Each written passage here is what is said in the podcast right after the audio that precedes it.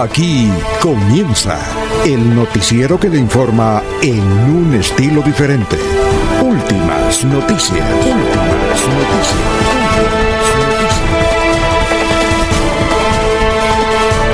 La información analizada por los expertos, sin sesgos, explicada con detalles, sin tanta carreta.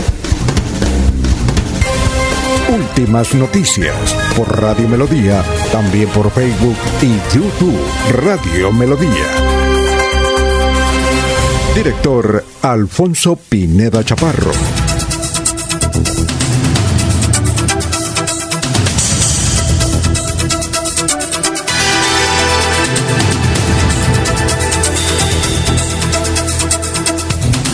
Gracias a Dios, hoy es lunes 5 de abril del 2021. Nos abre el micrófono Arnulfo Otero Carreño para hablar por Radio Melodía, 1080m. Estamos por melodíaenlínea.com.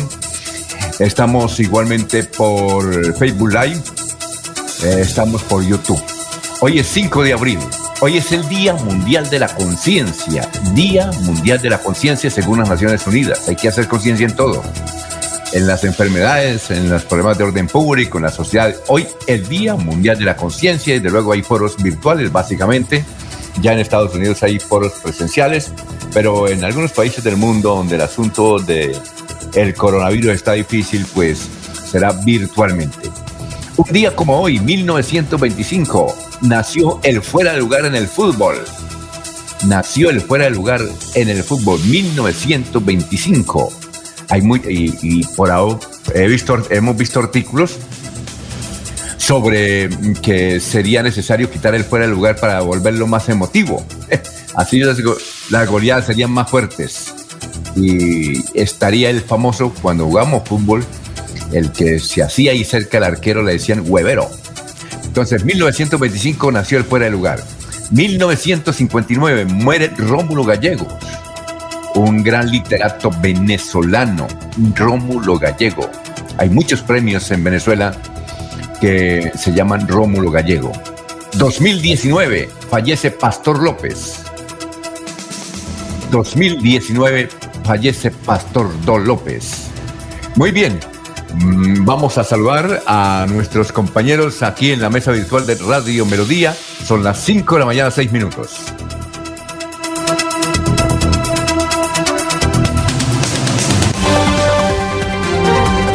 Laurencio Gamba está en Últimas Noticias de Radio Melodía 1080 AM. Muy bien, don Laurencio, son las 5 de la mañana, 6 minutos. Alguien me preguntó quién era Stephanie Yurnelli Urquijo Barrera, que aparece ahí en el perfil de Radio Melodía. dije, ese, es el, esa es la secretaria de Laurencio, la asistente tecnológica de Laurencio. Bueno, Laurencio, ¿cómo se encuentra? Muy buenos días. Lo veo sonriente, muy bien.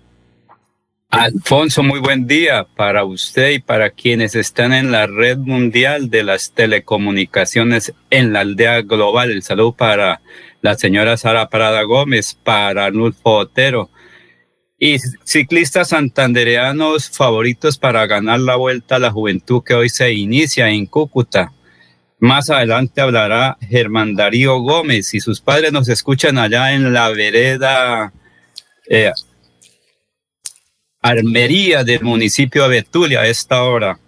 Monseñor Luis José Rueda Aparicio, arzobispo primero de Colombia, hizo un llamado para continuar con los cuidados del COVID, trabajar por la tolerancia y por la dignidad humana y la paz.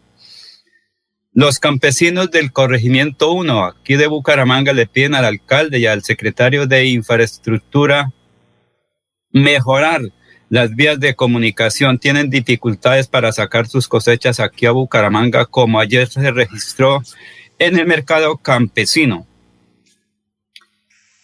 Y a partir de las 8 de la mañana estarán unidos en el puesto de mando unificado el gobernador y varios alcaldes para tomar decisiones frente a medidas. El mayor Oscar Manuel Rojas, comandante de la Policía de Tránsito y Transportes, tiene recomendaciones en últimas noticias. La Policía Metropolitana de Bucaramanga, a través de la estrategia Muévete con Responsabilidad, busca eh, generar un cambio. Así como en Semana Santa las familias generan un cambio en sus corazones, nosotros, la policía, busca generar un cambio en los comportamientos y conductas de todos los usuarios de la vía que se movilizan por estos corredores viales. Para eso tenemos cuatro infracciones o cuatro conductas más recurrentes en la área metropolitana, las cuales son adelantar en doble línea, el exceso de velocidad, conducir con los efectos de alcohol y conducir con elementos distractores, es decir, hablando del celular. Y aquí estamos buscando erradicar esas conductas a través de eh, una campaña que se hace en medio de eh, esta actividad, donde cada uno de nuestros tres policías sensibiliza a los actores fieles en busca de erradicar de manera absoluta este comportamiento para poder reducir los muertes, lesionados en accidentes de tránsito. Oyendo en el viento la misma Porque Policía Nacional de Colombia. Es un honor ser policía. Sí, señor. Dios y patria, ¿no? Cinco de la mañana, nueve minutos. Vamos a saludar ya a la gente que a ver quiénes están ya en el perfil de Radio Melodía. Está Gustavo Pinilla Gómez, dice una feliz semana de Pascua para todos. Gerardo Gómez Forero, buenos días. Inicio de semana. Uribe Vélez, hoy es su, día, Día Mundial de la Conciencia desde Alto Viento, Florida Blanca, pensionado Caja Agraria. Los saludamos. También nos saluda don Abelardo Correa y nos dice, pregunta, ¿existe la conciencia o existe contenido de conciencia? Igualmente nos escribe Lino Mosquera, me manda un video, dice, pero es que no lo puedo ver ahora, dice, leas, lea esta joya, la leeremos. Aquí hay muchos mensajes que nos manda la gente sobre política, deporte, diferentes actividades. Estamos saludando a don Jairo Macías, el ingeniero Colombo argentino, igualmente a don Ramiro Carvajal de Deportivos Carvajal, Aníbal Navas Delgado, gerente general de Radio Taxis Libres, que tiene el teléfono 634-2222. Un saludo súper especial también para don Jairo Alfonso Mantilla, gran empresario santanderiano. Igualmente para eh, Peligan, Lino Mosquera, Juan José Rincón Osma, un saludo para él. Igualmente para Pedrito Galvis, Pablito Monsalve, Benjamín Gutiérrez, en fin, todos. Y poco a poco los que vayan eh, surgiendo aquí como René Alexander Parra Castellano, Díaz, Díaz dice, buenos días, últimas noticias. Vamos con el resumen de los hechos más importantes que vamos acá a presentar. La operación retorno se cumplió pues normalmente en el departamento de Santander con las habituales congestiones, sobre todo en la Mesa de los Santos. Fue muchísima gente a la Mesa de los Santos.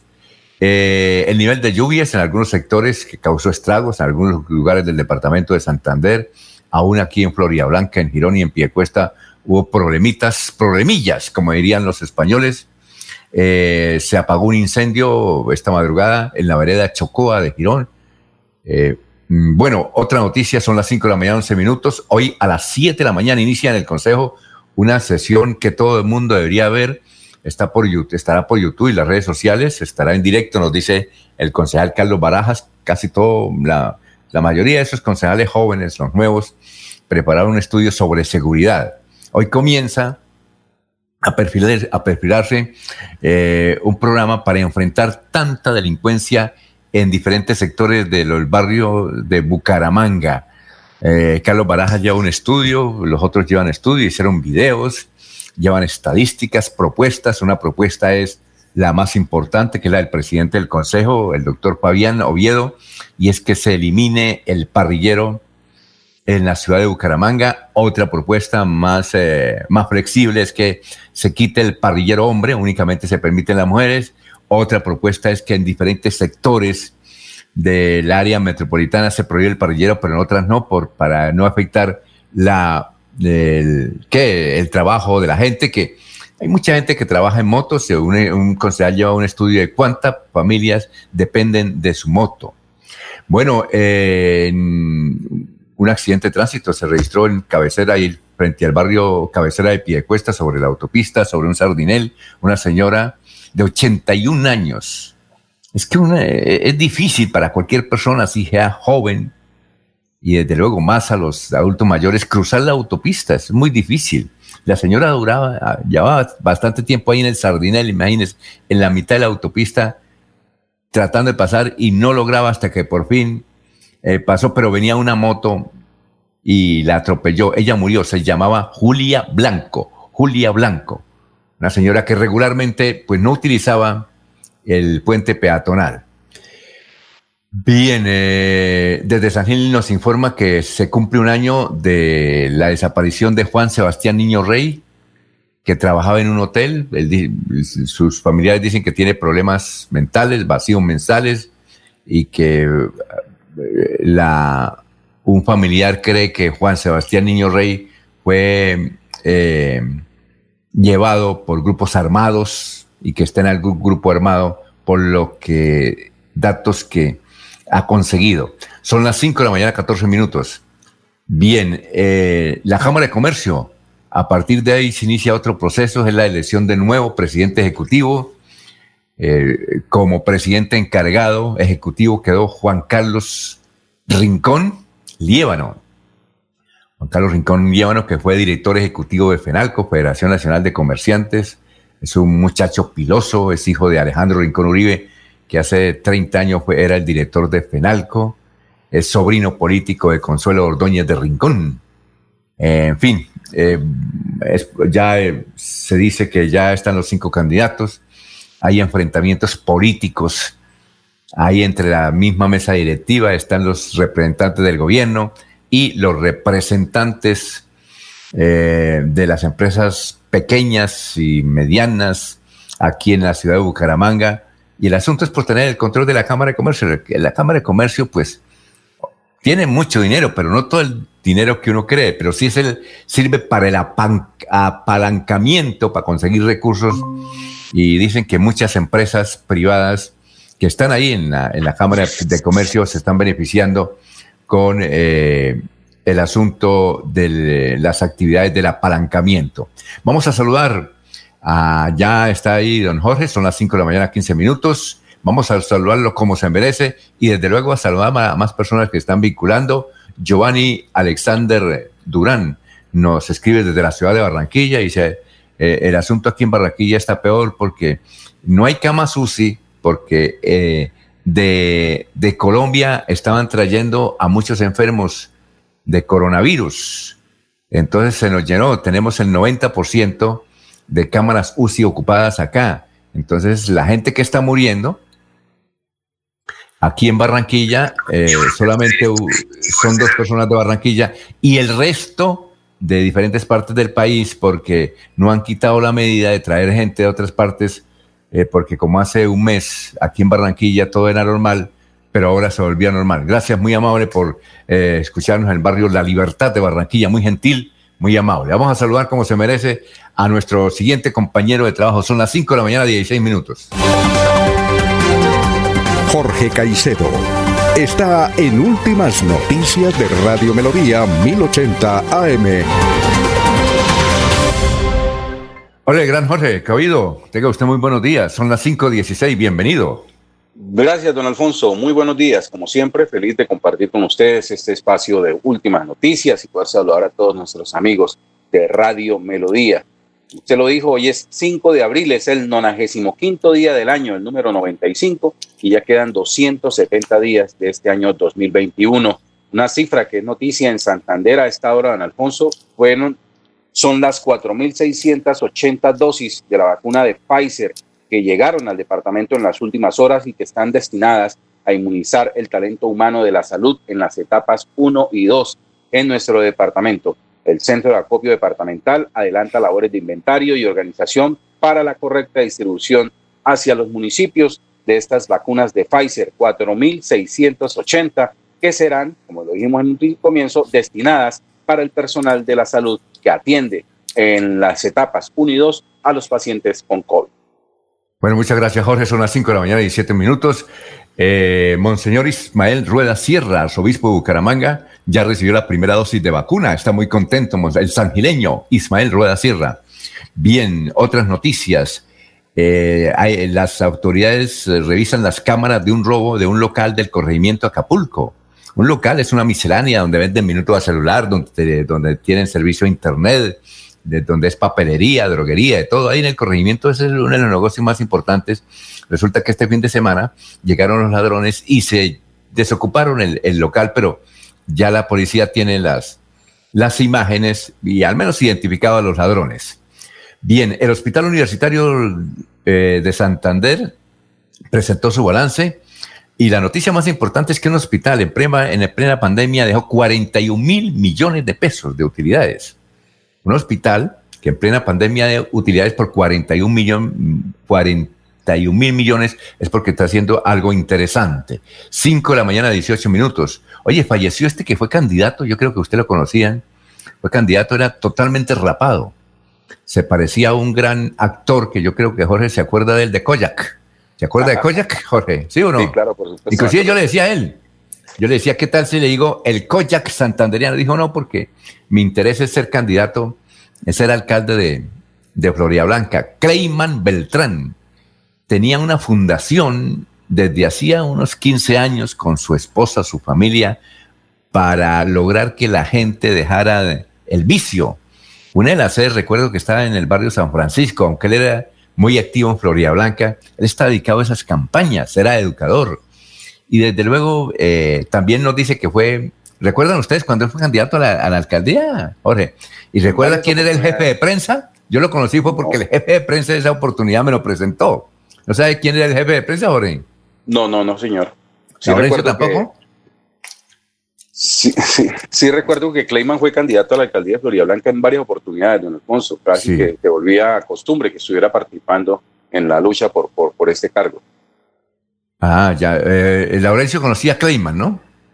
Sí, señor, recuerde que ese eh, tenía alguna vinculación con Aratoca y con un empresario del transporte aquí en Bucaramanga que también fue alcalde en Aratoca. Ah, muy bien. Eh, Clay, el jefe de prensa era en esa oportunidad, cuando me lo presentó, era don Juvenal Bolívar era el jefe de prensa de, de, de, y tenía un buen departamento de prensa. Recordamos a Sabino Caballero que trabajaba ya con él también. Eh, tenía muy buenas propuestas, era un hombre muy activo. Él se, yo creo que se contagió y, las, y los presidentes políticos se contagian muy fácilmente por, por la acción con las personas. Eh, la Organización Mundial de la Salud dice que la mayoría de contagios se es en sitios cerrados y generalmente por la actuación de las personas, eh, no generalmente en otros lugares, en campo abierto muy poco. Eh, así es que, lástima, Clayman. vamos a ver dónde, vamos a mirar a ver dónde, dónde va a ser sepultado. si ustedes tienen datos, dónde, dónde lo están velando, dónde va a ser sepultado este dirigente que tenía muchos seguidores, precisamente por su labor de gente que había rehabilitado. Él se sentía orgulloso cada vez que rehabilitaba a alguien que dejaba las drogas eso para él, era una gran noticia y la divulgaba. Muy bien, son las 5 de la mañana, 21 minutos. Este fin de semana se presentó en Piedecuesta un eh, episodio de Usted no sabe quién soy yo, en el barrio Brisas de Piedecuesta. La hija de un veedor en Piedecuesta, y no nombramos el veedor, el papá, porque no tenía nada que ver, sino que la hija estaba haciendo una fiesta ahí en el barrio Brisas. La policía eh, fue llamada por los vecinos entonces fue decirle a ella, hombre, bájale el volumen, vayan para el caso, esto está prohibido. Ah, pero usted no sabe quién soy yo, si quiere grame, soy hija de tal veedor. El asunto es que eh, la policía iba por un ciudadano que estaba solicitado por la fiscalía por homicidio y otros delitos. Entonces, eh, ella desde luego ya apareció en el video, en un video que fue eh, viral a nivel nacional, lo vimos por televisión, a ella peleando con el policía. Parece que ella también ya tenía sus rones o sus cervezas o su traguito y fue detenido por la policía y hasta ahí llegó el episodio. Bien, ya roto el pico y placa desde hoy, 5 de abril. Los números para hoy son 7 y 8, mañana martes 9 y 0, miércoles 1 y 2, jueves 3 y 4 y viernes 5 y 6. Roto. ¿Este pico y placa por cuántos meses es? ¿Usted sabe, Jorge. este... Alfonso, como todos. Son trimestres. Este es ah, para el segundo trimestre de 2021 y en realidad está rigiendo desde el pasado sábado 3 de abril. Muy bien. Son las 5 de la mañana, 22 minutos. Se registró un accidente en Macaravita, una pequeña localidad de García Rovira, eh, porque un jeep que llevaba varias personas de placas eh, es Chevrolet, es una camioneta, es una camioneta, pero es una cautiva Sport, con placas RLT655 se fue a un pequeño abismo. Dos personas resultaron muertas. Una de las personas muertas se llama David Duarte Ritacúa. Ellos venían del departamento de Boyacá, iban para Macaravita y están heridos José Vicente Fonseca Puentes de 28 años, Bernardo Duarte Sierra de 60 años, Próspero de Jesús Pinzón López de 39 años. Están heridos. Bueno, eh, nos envían de Sotonorte una carta que envió un veedor de aquí Bucaramanga, una carta eh, pidiendo que, que, que, se prohíba la construcción de hoteles en Sotonorte, en el páramo de Santurbán. Dice que así como el oro perjudica los páramos también el turismo, que eso no se puede hacer turismo de esa forma tan comercial y abierto como cree, como se pretende hacer la familia Mantilla. Vamos a más adelante a leer esta carta que nos ha enviado justamente de Sotonorte. Son las 5.24. Hoy se cumplen dos años del crimen que conmocionó a Colombia y América. Eh, pues hoy no, este fin de semana se cumplieron dos años de la muerte de la chilena a manos de un ex agente de la policía de Juan Valderrama de la ciudad de Bucaramanga. ¿Qué ha pasado con eso, Jorge? Usted, eso creo que el tipo está detenido, ¿no? No sé a, cuántos años, lo, eh, en qué cárcel está, suponemos que está en Palo Gordo. Bien, son las 5 de la mañana, 24 minutos. Vanguardia Liberal trae un, un artículo este fin de semana bastante interesante. Dice La Noche Vive. Es una crónica sobre superhéroes venezolanos, que gente importante de Venezuela, que tenía su profesión, eran importantes allá, vivieron aquí y cambiaron de actividad. Y relata la, la vida de superhéroes de semáforo en Bucaramanga.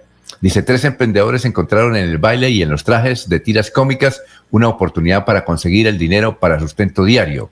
Un abogado que emigró a Colombia desde Venezuela en busca de oportunidades falló en el intento de emplearse en Bucaramanga y decidió crear trajes de superhéroes para probar suerte en los semáforos y le va bien. Y yo conozco otro abogado que era muy importante, me decía que tenía un bufete, que tenía muchos empleados en Venezuela él tiene como 58 años, por el 55 años, se vino con la esposa y su hija eh, aquí en Bucaramanga, después de ser importante, de una talla nacional e internacional. Yo he querido que me una nos dé una entrevista, creo que se llama Francisco, Francesco, y él ahora está cuidando perros, y es una actividad impresionante. Él saca los perros de, de la gente de diferentes sectores de Bucaramanga, sobre todo de cabecera, y actos de cabecera y desde las 5 de la mañana y termina que a las 10 de la noche, todo el día. Y que le va muy bien, dice que está, está muy contento. Imagínese, a veces lo veo caminando con familia con 30 perros, 30 mascotas. Yo le digo, usted es un, un hombre, un héroe en este sentido, porque si yo tengo una mascotica pequeña y nos da guerra, usted con 30 y se la pasa en eso y ve contento. Bueno, la noticia nacional más importante eh, este martes 6 de abril, la Comisión Primera del Senado retomará la discusión de la reforma constitucional del artículo 79 para que se prohíba la explotación y explotación en los páramos del país y se proteja el agua. Y hay un dato en la reforma tributaria que la gente no la pescó. En la costa atlántica pescaron este, este datico de la nueva reforma tributaria propuesta por Iván Duque que le cambió el nombre, le cambió el nombre como para que la gente no se pusiera tan, tan brava, pero bueno, ya la gente lo pescó, la reforma tributaria, y es que eh, plantea un incremento de, la tarifa de energía. 18 pesos por kilovatio. ¿Qué tal el muchacho? Yo creo que va a, ser, va a haber una discusión amplia, interesante, y que ver los, las sesiones de, del Congreso de la República sobre la reforma tributaria, o como él dice, eh, eh, tiene otro nombre, no sé, es que le ha colocado tres nombres a la reforma tributaria, pero, pero es reforma tributaria. Y la otra noticia es el enfrentamiento entre, en las redes sociales entre la revista Semana y el grupo que lidera Daniel Coronel. Se enfrentaron. ¿Por qué los periodistas?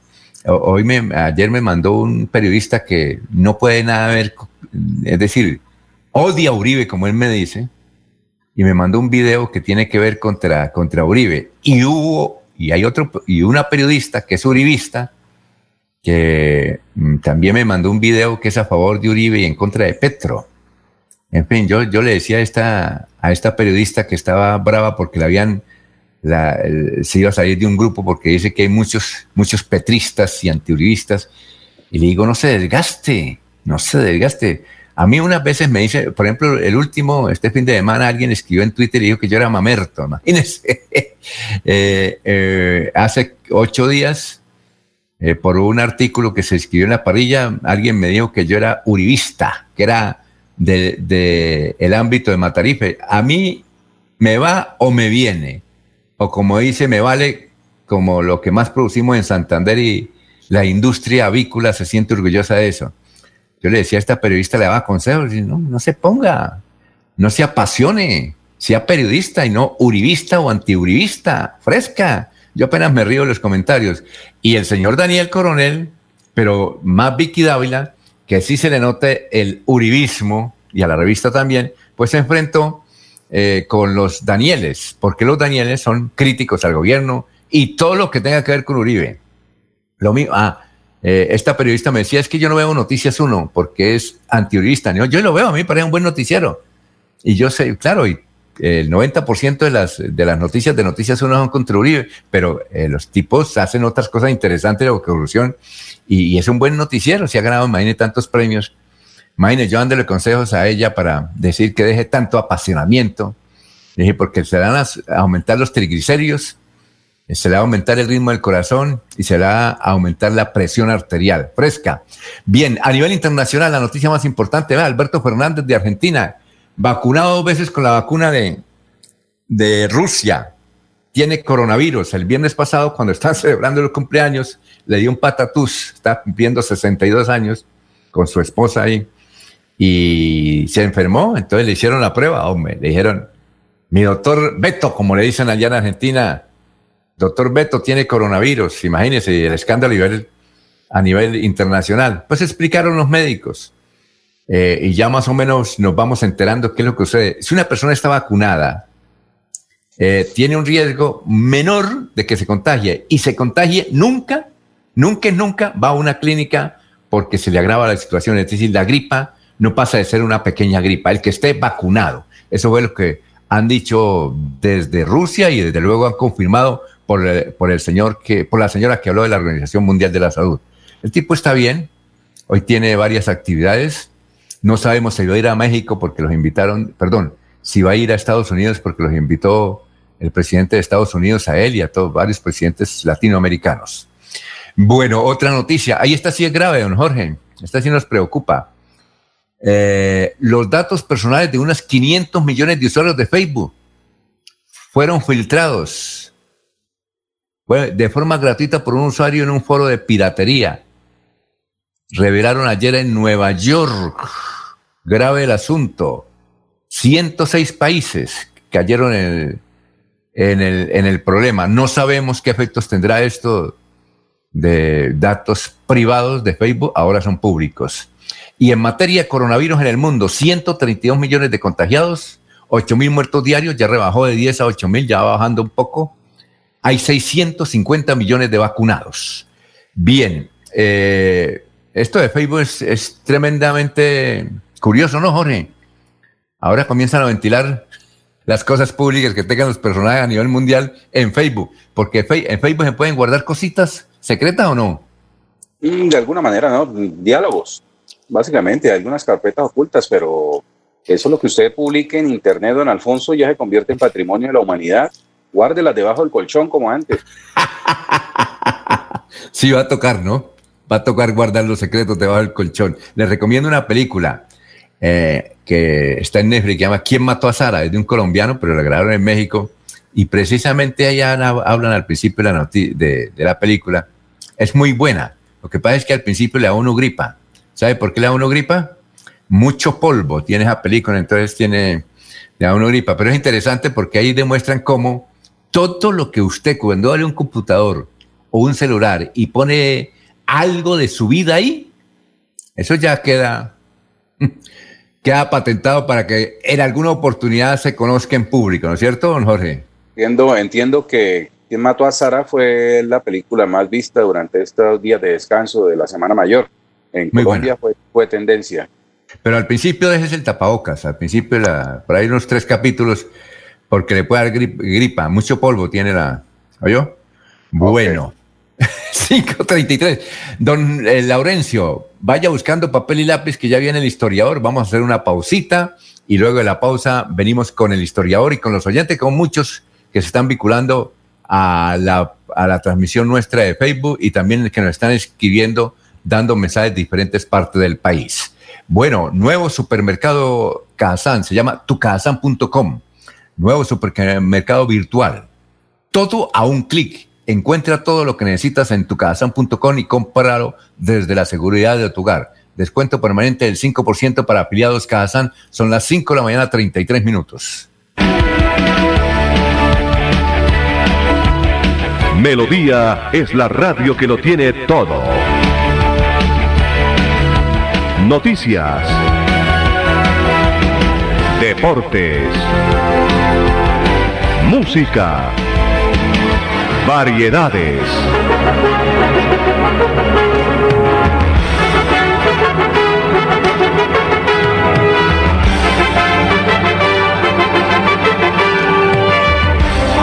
Melodía La Grande.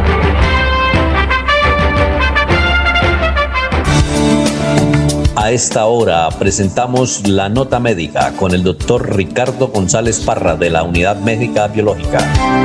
¿Has notado que estás perdiendo la fortaleza de tu cuerpo? ¿Has notado que tus músculos están deteriorando, que tus músculos están secando? ¿Has notado que estás perdiendo el volumen de, de los músculos? ¿Has notado que ya no tienen la misma fuerza que antes?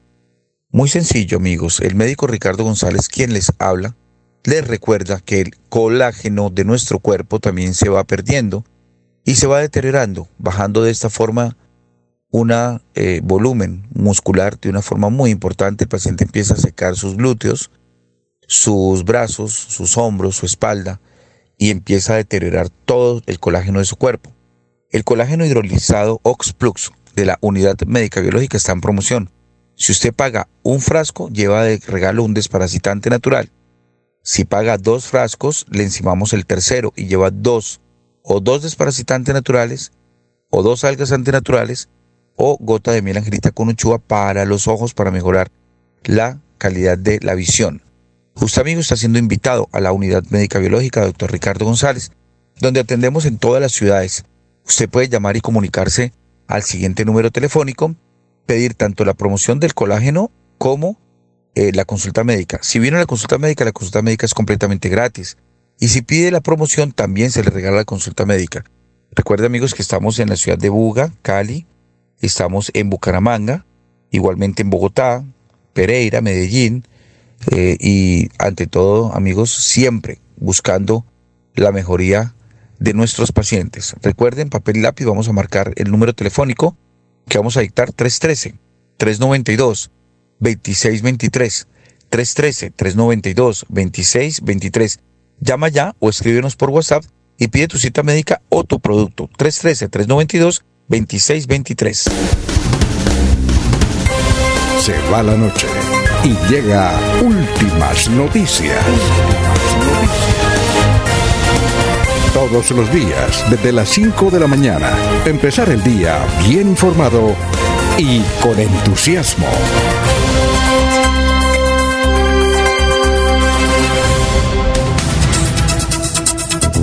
Muy bien, son las 5 de la mañana, 37 minutos. Vamos con los oyentes. Se escriben bastante. René Alexander Parra Castellanos dice lo siguiente.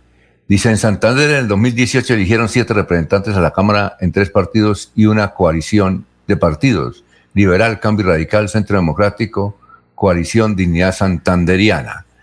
Eh, a ver, ¿quién más? Eh, René Alexander Parra dice, en el 2022 se amplía los partidos con representación parlamentaria en Cámara junto con coaliciones y grupos significativos de ciudadanos como la Liga, que aún no empieza a recolectar firmas. Así, la Liga tiene que recoger firmas. Bueno, Ana Cano dice, bueno... Alfonso. Sí, cuénteme. Está en un error. Son ocho congresistas en Santander. Deja por fuera a Jairo Cala alias Mecha de eh, los comunes. Él fue elegido por Santander. En Santander tenemos ocho congresistas, entonces está en un error. ¿Y ahora en el 2022 también llega, llegan los muchachos de la FARC o no? ¿Eso se acaba? Sí, porque es un convenio por la paz de Colombia que... ¿Por cuántos periodos? ¿Dos periodos? Dos periodos. Y después sí, ah, bueno. voto normal. Así, don René Alexander le faltó, le faltó a un Jairo Cala, alias Mecha. Bien, eh, bueno, eh, Ana Cano dice buenos días, Dios los bendiga. Alberto López dice la polarización en Colombia está embruteciendo al pueblo de clase baja y media. La alta lo único que se dedica a reproducir y eligen a los que ayudan. Eh, don Jerónimo, nos dicen eh, al doctor Álvaro Uribe, nuestro presidente siempre, siempre lo atacan porque él alejó el peligro de esta sociedad. Y aquí hay un periodista que nos envía mm, este Twitter de Nacho Gómez, el es subdirector de Noticias 1, obviamente anteuribista, dice, 12 testigos llamados al proceso por la defensa de Álvaro Uribe para la anunciada audiencia de archivo de su investigación suman dos siglos y medio en sentencias por paramilitarismo narcotráfico, masacres, fraude judicial y homicidios. Bien, muchas gracias al periodista que nos escucha y que nos envía, no digo el nombre para no reseñarlo, porque no, y a ver, un saludo para don Gustavo Jerez Berandia, también dice buenos días, hoy lunes, inicio de semana, despertar y agradecer a Dios por el inicio de una nueva semana, es la forma de bendecir y agradecer a Dios por todo lo que nos eh, da. Un abrazo, cuídense mucho, los escucho todos los días. Gracias al sargento Jerez Belandia. Bueno, eh, vamos a escuchar al joven historiador don Laurencio y don Jorge, a ver qué le pescamos de la historia de las noticias de hace 50 y 25 años en el departamento de Santander. Carlos, Carlos Augusto González. Carlos, ¿cómo está? Tenga usted muy buenos días, son las 5.40. Buenos días a la mesa de trabajo. Hace 50 años esta fue la noticia más importante en Santander. Graves estragos dejó el invierno en Río Negro. 50 familias del casco urbano perdieron sus casas y enseres. La carretera a la costa caribe quedó taponada por derrumbes y el puente San Isidro sobre el río Río Negro fue destruido. Se inauguran corridas de toros en Barbosa y Piedecuesta con la participación de los toreros Joselito Charri y el Zorro de Toledo en la Puerta de Oro de Santander, mientras en el municipio garrotero se presentarán los novilleros Joselito Sánchez y Pedro Galvis y el cómico indio Veloz. Y hace 25 años fue noticia lo siguiente, renunció el director de tránsito de Bucaramanga, Jorge Villamizar Morales, aduciendo presiones de tipo político, designado ingeniero industrial Jairo Aguilar Rengifo, director del Consejo Regional de Política Económica y Social Corpes de Centro Oriente. Siga usted, don Alfonso. Muchas gracias, eh, don, don Carlos.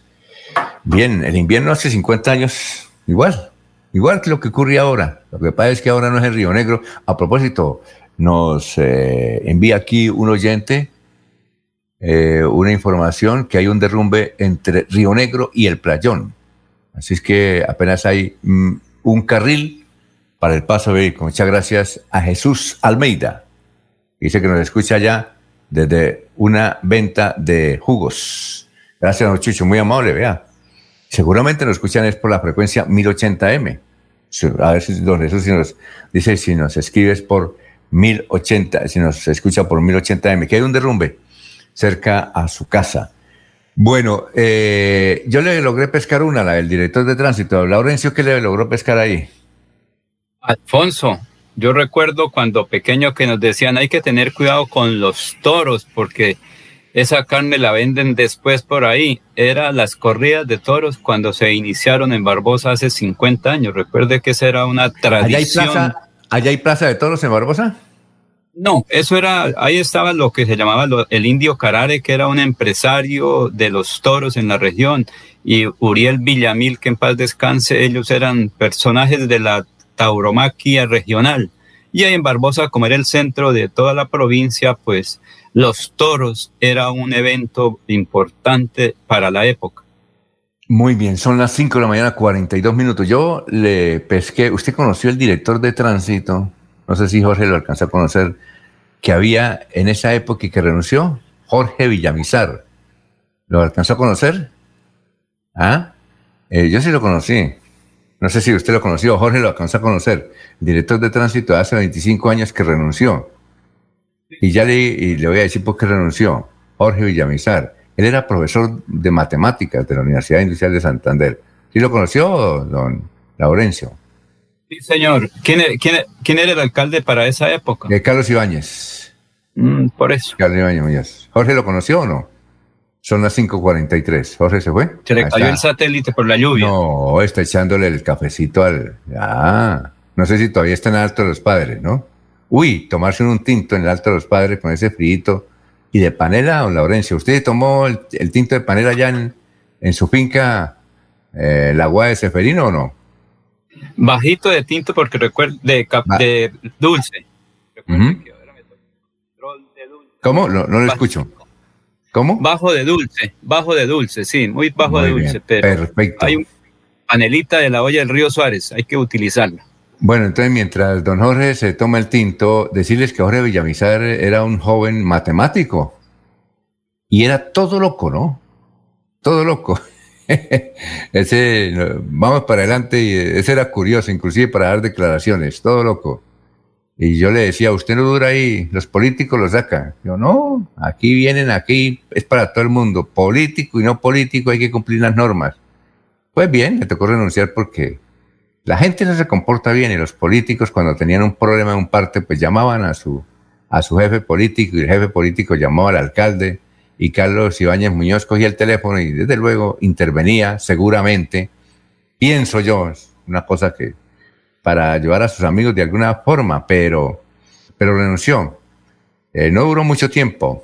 Jorge, los que trabajan en tránsito, los que trabajaron en tránsito en esa oportunidad nos, nos seguramente nos acolitan en esta información en que era todo, todo curioso su forma de ser, porque venía eh, la dirección de tránsito de tener a directores como el doctor Cáceres, sí, Héctor, Héctor Cáceres, que creo que ahora está en la dirección de tránsito de Girón, en la concesionaria, pues, eh, Aquiles Torre Bretón, sí, Gilberto Castilla Solano.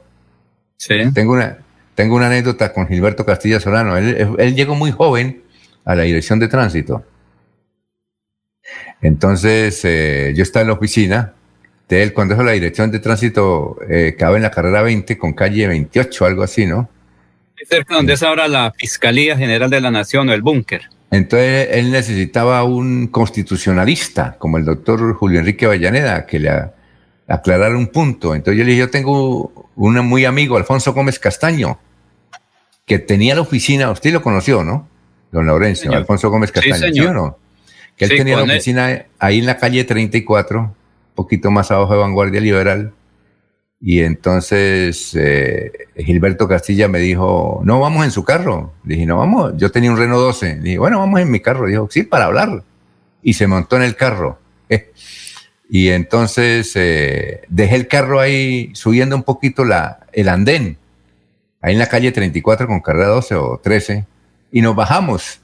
Echamos tinto con el doctor, yo le presenté al doctor Alfonso Gómez Castaña, echamos tinto, y cuando bajamos no estaba el carro.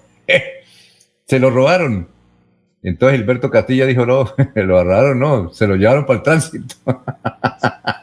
se lo llevaron para el tránsito. ¿Ah? le hicieron un favor, le recordaron que hay que parquear bien. No, el tránsito. Y entonces yo le dije al doctor Gilberto, ¿y usted qué hizo? No, pues yo de mi bolsillo pagué la multa porque me quedaba muy mal dar órdenes y además ya estaba el recibo. Y cuando eso no, no habían redes sociales, pues no se notaba mucho. Pero entonces eh, le valió eh, sacar una plática a don Gilberto Castilla Solano. Bueno, don Jorge, ¿qué está haciendo el tinto? Sí, señor, estaba preparando una buena taza de, café San José. ah, muy bien. muy bien, lo trajo de, los padres. ese es café del Alto de los Padres, ¿no? Sí, señor, café. Pero usted le echa panelita. Oiga, es que el tinto con panela es el mejor del mundo. ¿Usted no le echa panela?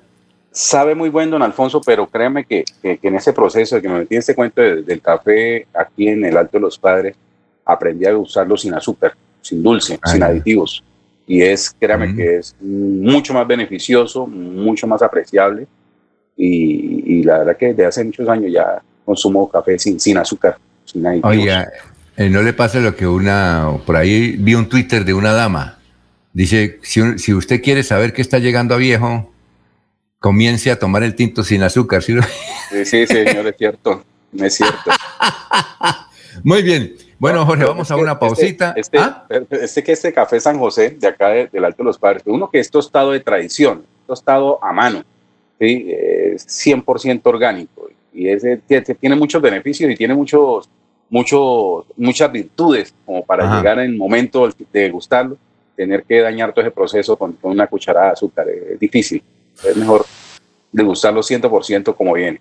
Bueno, esta es la hora de Cofuturo, son las 5.48 minutos. 5.48 es la hora de Cofuturo. La radio es vida. La radio es optimismo y esperanza. La radio fue primero.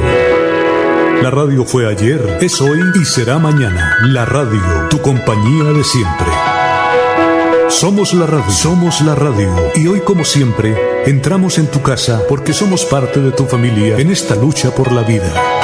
Con Radio Melodía y últimas noticias, quédate en casa.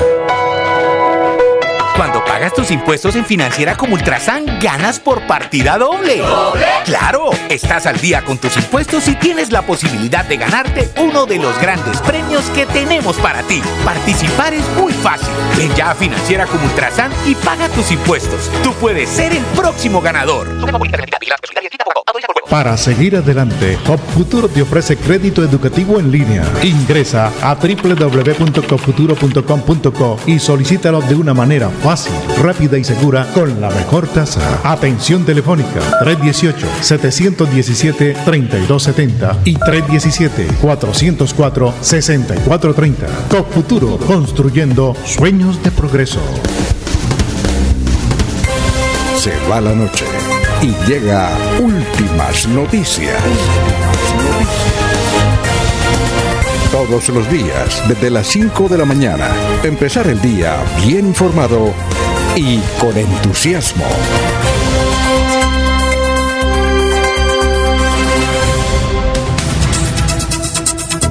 Muy bien, eh, los oyentes, aquí uno le responde, René Alexander Parra Castellano, don Laurencio, por favor, perdón, lo corrijo, elegidos por voto popular en el 2018 y no una curul regalada a los terroristas de las FARC en un pseudo acuerdo de paz.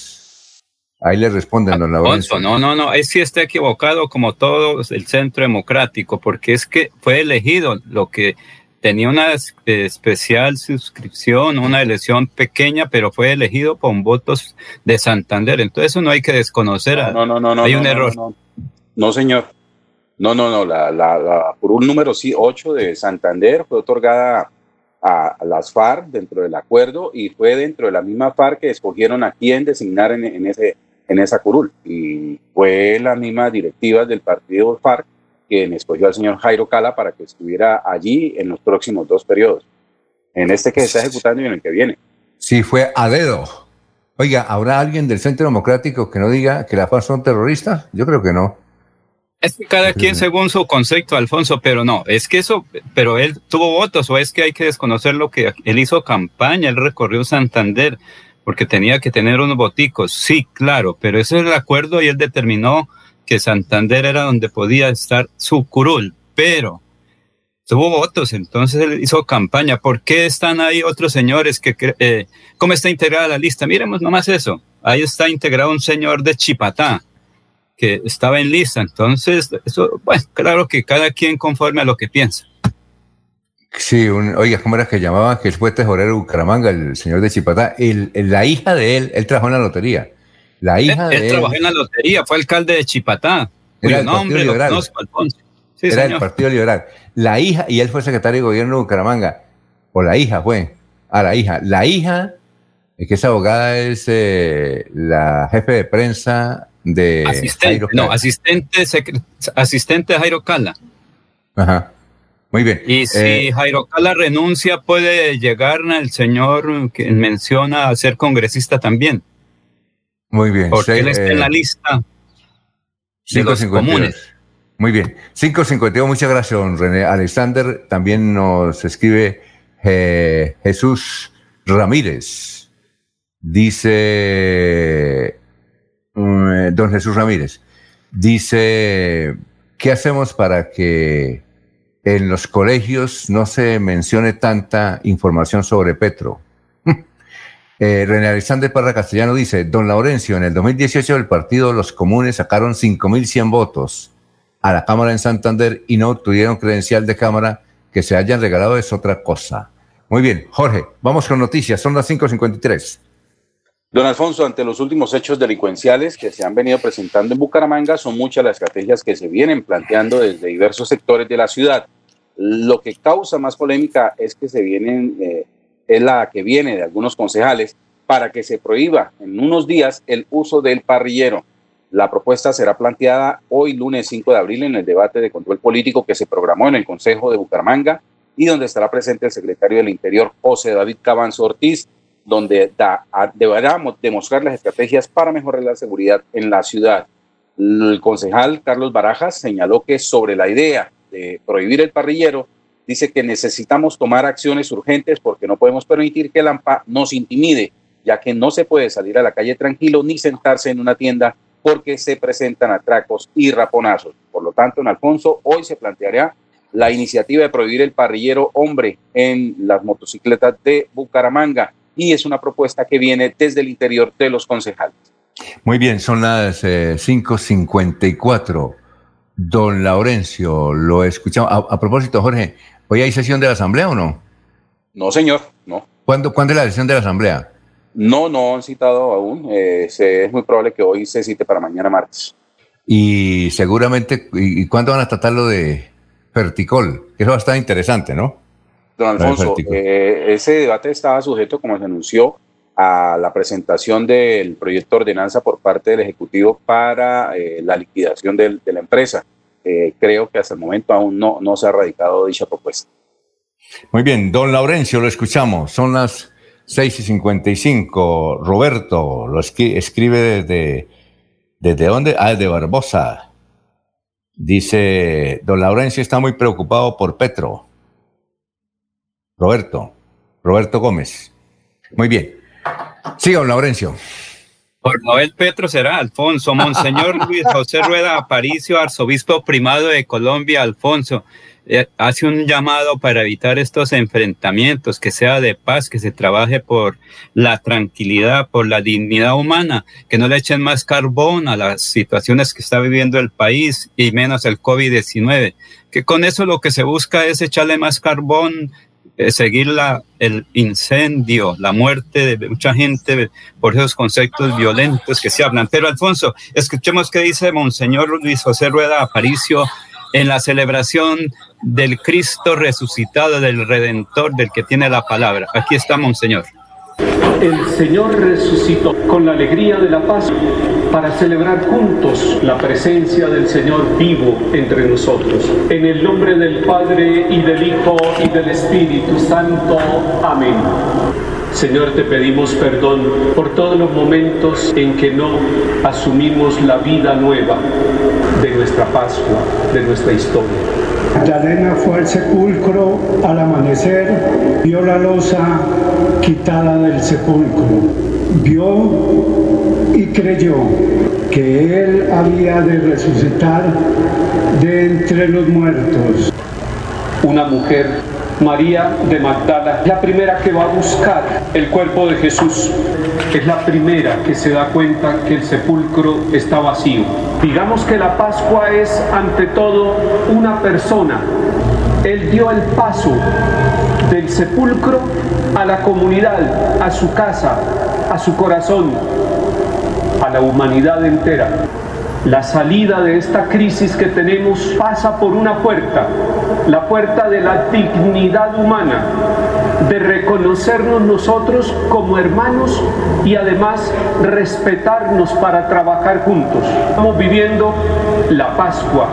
Es una experiencia que nos lleva a todos a abrir una puerta para trabajar por el bien común. Así como decimos que es necesario en medio de la pandemia volver a respetar la dignidad humana, es necesario volver a encontrar el camino del bien común, del amor social, para trabajar juntos, todos debemos aportar todos para que la salud llegue a todos, para que haya vida para todos. Hoy nos estamos uniendo con el arzobispo de Popayán, un señor Omar Alberto Sánchez, con el obispo de Tierra Adentro, Monseñor Oscar Múnera, con el obispo de Guapi, Monseñor Alberto Correa, con todos los habitantes del Cauca. Nos vestimos de blanco, anunciando la Pascua del Señor y anunciando la paz la paz en todos los lugares de Colombia, de nuestra diaria lucha por la vida, difícil en estos tiempos por distintos motivos, noticia de salvación, que la Pascua es una experiencia comunitaria buscando el bien común y la dignidad humana, con vida y con palabras, con actitudes, con comportamientos y con servicio que María, Nuestra Señora de la Pascua, nos acompañe en este gozo prolongado para darle a Colombia motivos de esperanza. Amén. Una invitación a continuar cuidando nuestra salud, cuidar la salud de los vecinos, de los ancianos, de los niños. También por el Cauca, que se viste de blanco pidiendo la paz de este querido departamento y de todo el país. Señor, esté con ustedes y que su misericordia los proteja y la bendición de Dios Todopoderoso, Padre, Hijo y Espíritu Santo, descienda sobre cada uno de ustedes, sobre sus familiares y los acompañe siempre. La alegría del Señor resucitado pueden ir en paz. Aleluya, aleluya. Comienza la octava de Pascua. Feliz semana en Cristo resucitado para todos.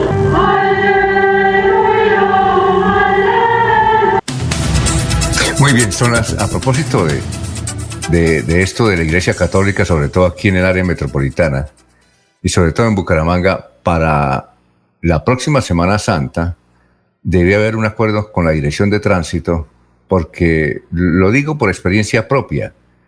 Eh, resulta que los días jueves se acostumbra a visitar, son 10 templos en las ciudades, ¿no? Son, perdón, son 7, 7 templos. Y eh, primero que todo, la Iglesia Católica eh, no abrió todos los templos, solamente dejó unos. Mi esposa me dijo, vamos a visitar templos. Entonces, desde luego, yo la acompañé, yo hacía de, chofer para visitar los templos, pero eh, como, por ejemplo, la iglesia del Divino Niño estaba cerrada, importante.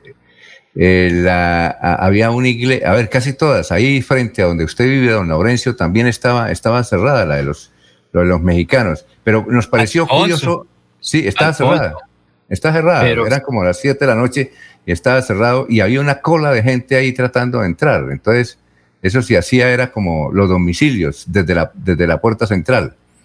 Pero, Laurencio, lo que voy es a lo siguiente, es que eh, la dirección de tránsito, no sabemos por qué motivo, no lo dejaba uno estacionar. Es decir, en las pocas iglesias que había, uno no podía estacionarse ahí cerca.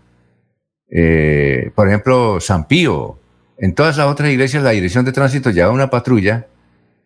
Eh, desde luego la dirección de tránsito cumple órdenes, pero para la próxima Semana Santa debería haber, debería haber el, el señor arzobispo ir y visitar a los directivos del tránsito, inclusive del área metropolitana, y decirle, bueno, para el jueves santo que se pueden visitar los famosos monumentos, son siete, eh, ¿cómo podemos organizar lo del tránsito? Porque además uno se demoraba 15 o 10 minutos nada más y los señores del tránsito con la policía impedían eh, que se ubicaran eh, los carros ahí enfrente. Además no había parqueos. Por ejemplo, el parqueo es el parqueadero de San Pío no dejaban entrar carro. Entonces, hicieron dificultad. Tanto la Iglesia Católica no abrió todos los templos, como la Dirección de Tránsito, de Tránsito no dejó a los que llevaban carro. Y es una correría que se hace, una tradición, no sé si se cumplirá en otras partes del país, pero aquí en, en Bucaramanga es eso, son siete monumentos. Entonces, una recomendación para Monseñor es que dentro de un año, si no hay pandemia, pues visitar a los directivos de tránsito y decir, bueno, ¿cómo vamos a organizar? Eh, lo de los estacionamientos, porque eso es muy mamón Pero, llevar Alfonso, uno a hacer el recorrido Alfonso. que no lo dejen estacionar. Cuénteme, don Laurencio. ¿Quién va a misa o quién va a la celebración? ¿El carro o el ciudadano católico? Va a ser el ciudadano. Hay que ir a pie y no llevar carro para no tener molestias, Alfonso. Pero es que son siete, además son, son muy lejos, ¿no? Son muy lejos. Eh, por ejemplo, de, de San Pío a... Toca caminar, eso si fuera una actividad por la mañana, por ejemplo el Viernes Santo, que van a Morro Rico, eso sí, pero esto es, un- es una cuestión clásica que se está cumpliendo hace muchos años. Es una recomendación para los directivos de tránsito y sobre todo para los, eh, monseñores, para que no haya esos problemas. Son las seis de la mañana, en todo caso, Dios sabía que estamos cumpliendo con, con su mandato. Seis de la mañana, tres minutos, vamos a una pausita. Son las seis y tres, estamos en Radio Melodía. A esta hora presentamos la nota médica con el doctor Ricardo González Parra de la Unidad Médica Biológica. Hola amigos, nuevamente con ustedes el médico Ricardo González, médico bioenergético de la Universidad de Nueva Granada, especialista en medicina biológica, Universidad del Bosque, Universidad del Rosario. Una vez más hablamos de enfermedades y de patologías. ¿Le duele la espalda, amigo? ¿Sientes dolores a nivel de la columna cervical, de la columna dorsal, de la columna lumbar? ¿Te duelen las articulaciones? ¿Te duele la espalda? ¿Te duele el cuello? ¿Te duele la región lumbar? ¿Te duelen las piernas debido al dolor que presentas a nivel de la columna? Ya es hora, amigos, que empecemos a tomar medidas inmediatas frente a estos dolores de espalda. Porque el dolor de espalda es limitante, es acomplejante, es deprimente. En la unidad médica biológica, doctor Ricardo González, manejamos productos excelentes, como por ejemplo el Ox Plus. El Ox Plus es un colágeno natural y biológico, eh, colágeno hidrolizado, con los mejores estándares de calidad y con materia prima importada, que va a mejorar de una forma importante nuestros dolores de espalda. Viniendo a la consulta médica con el médico Ricardo González, les recuerdo que la consulta es completamente gratis, que es- estamos atendiendo en la ciudad de Bugavalle, en la ciudad de Cali, Valle del Cauca, en Bucaramanga, Santander.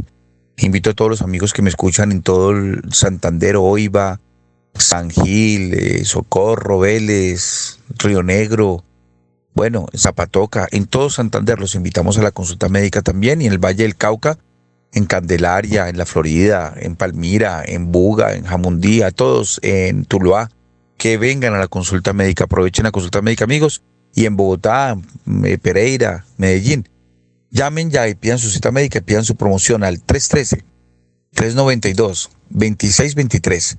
Recuerden que la consulta es completamente gratis. 313-392-2623. Aquí Bucaramanga, la bella capital de Santander.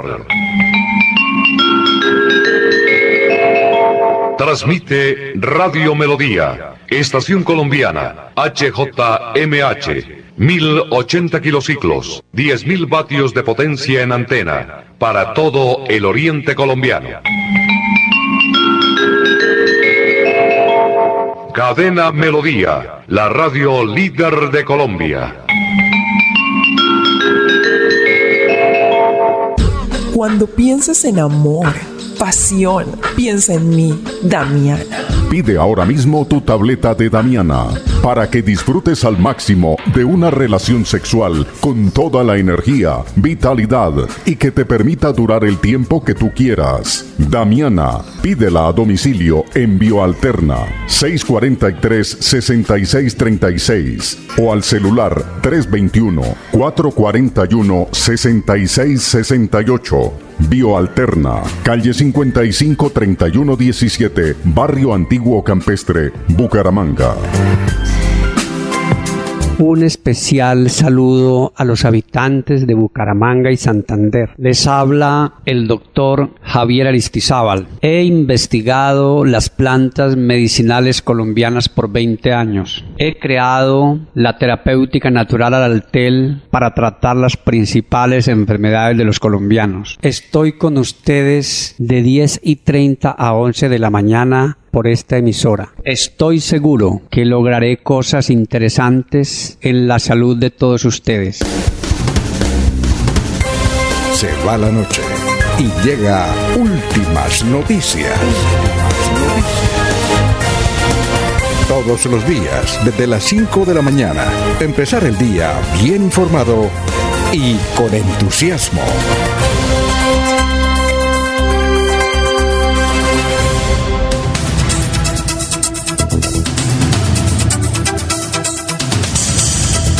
Muy bien, eh, estamos en Radio Melodía, mm, nos escriben los oyentes. Eh, a ver, René Parra dice, en el periódico El Frente en la Parrilla dice que José Alfredo Marín estará en la lista de cambio radical para la Cámara, pero Chepe María Belga, que está muy bien informado más que Laurencio en materia del Partido Conservador, dice lo contrario, que él no ha pasado la renuncia al Partido Conservador ya que fue candidato a la Cámara por ese partido. Ah, bueno, vamos a ver qué, qué pasa con... con Alfonso, eh, Alfonso, ahí también está equivocado el señor Parra.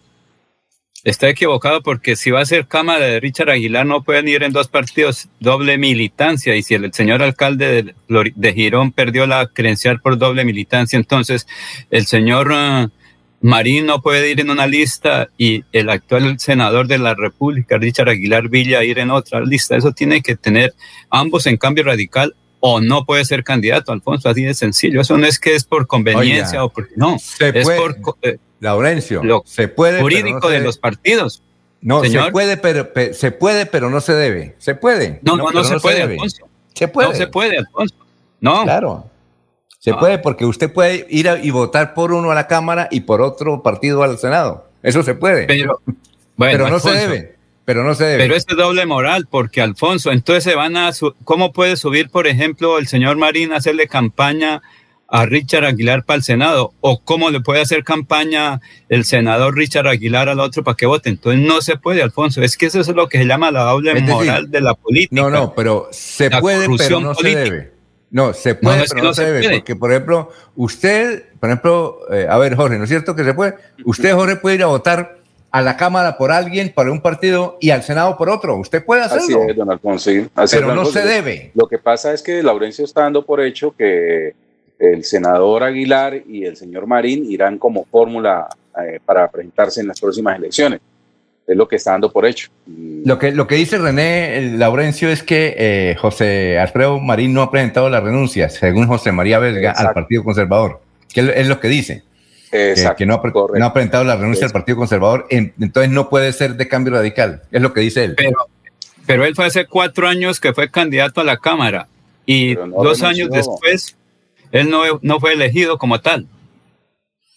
Bueno, tenemos que preguntarle a los, a los que saben de legislación José María tiene la carta de la renuncia. Sí, José María tiene la carta de renuncia. ¿Ah, sí? Ah, ya, si la tiene, entonces no hay ningún problema. Depende Son del la- corazón, cómo uno lo coloque. Eso depende. Eso es de cabeza y no de corazón.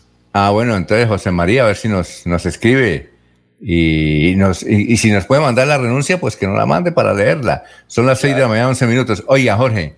Sí, señor. Veo aquí en la tendencia de Twitter, ¿cuál es la tendencia? Entonces aparece una que es génico. Y entonces me puse a averiguar eso, ¿por qué aparece génico? No, pues claro, le están dando con todo a Vicky Dávila porque dice que eh, el esposo de, él, de ella, que es médico, es de la familia Génico en el departamento del, del Cesar, el vecino departamento del Cesar. Y desde luego, eh, porque Petro anunció la publicación con Gustavo Bolívar de una investigación sobre la familia Génico. Y ahí salpican a la doctora Vicky. Pero lo que más le duele a la revista Semana es esta frasecita que publicó el muy controvertido, pero uno de los mejores columnistas que tiene Colombia, Ernesto, eh, perdón, Daniel Samper Pisano. Eh, pues hace 40 años el mejor columnista que había en Colombia. Él tuvo que irse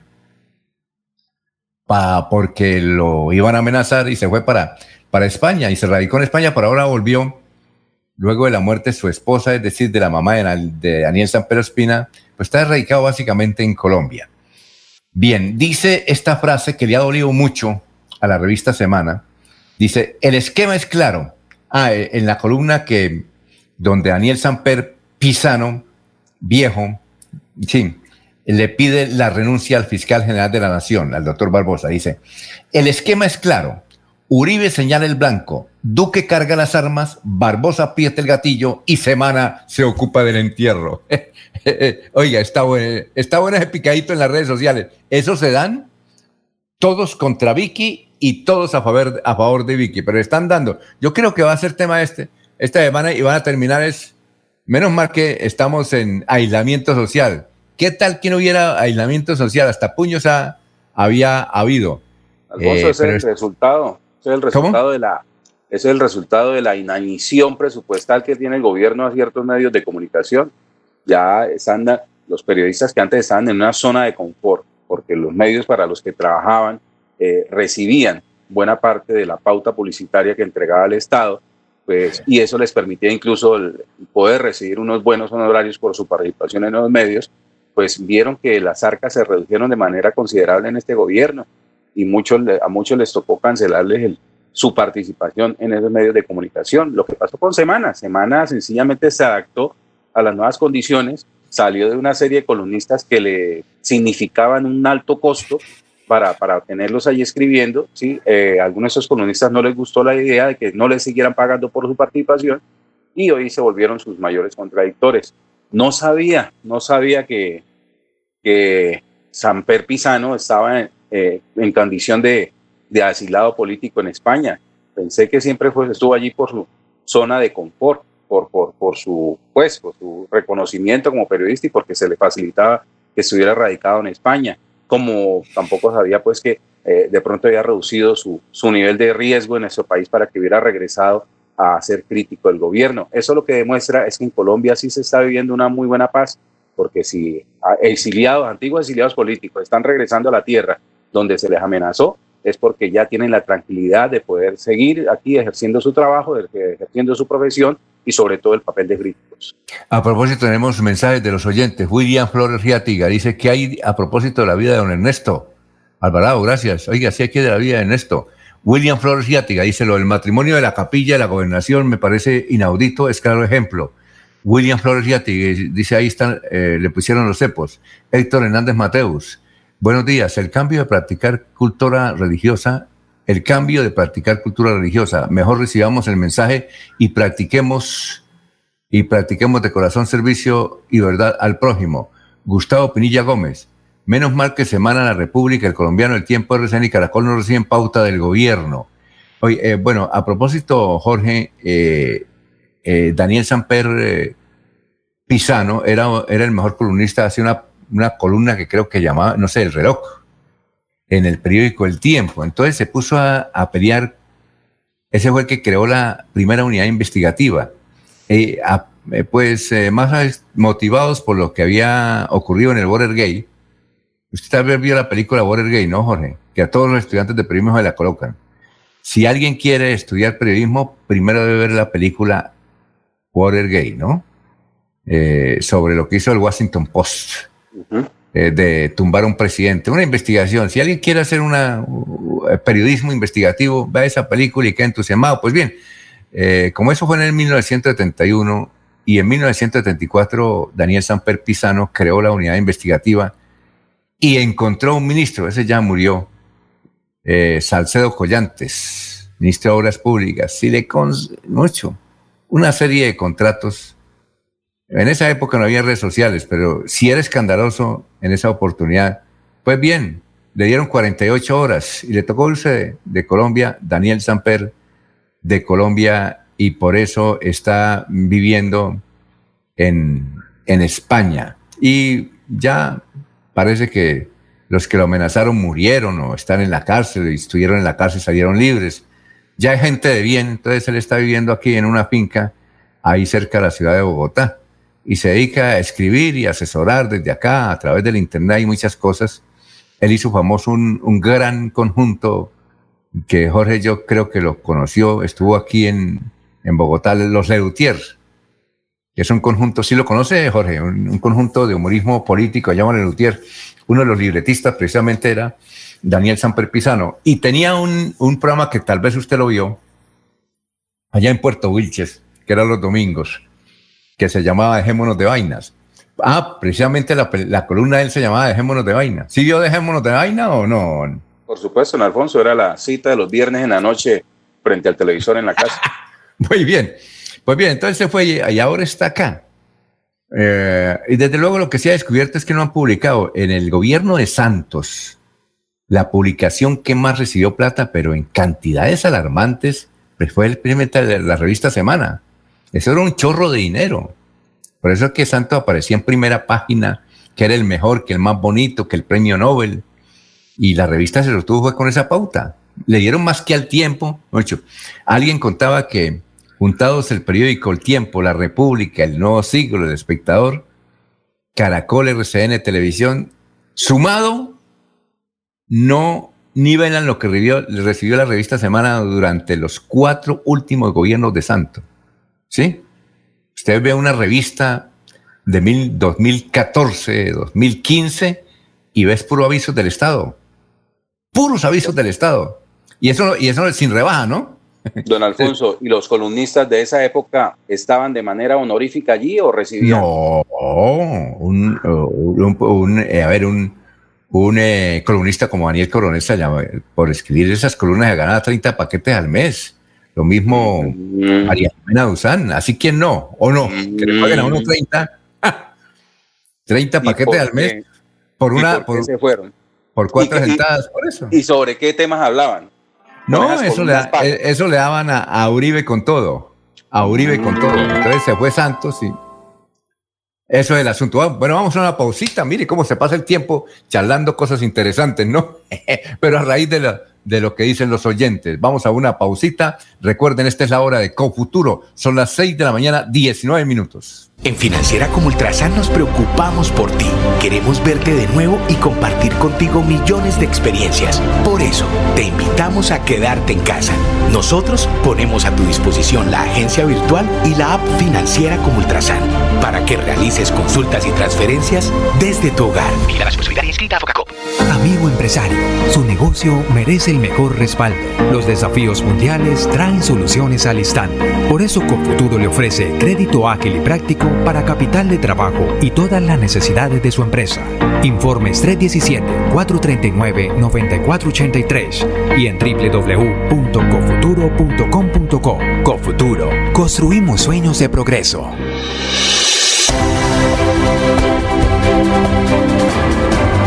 Información y análisis. Es el estilo de Últimas Noticias por Radio Melodía 1080 AM.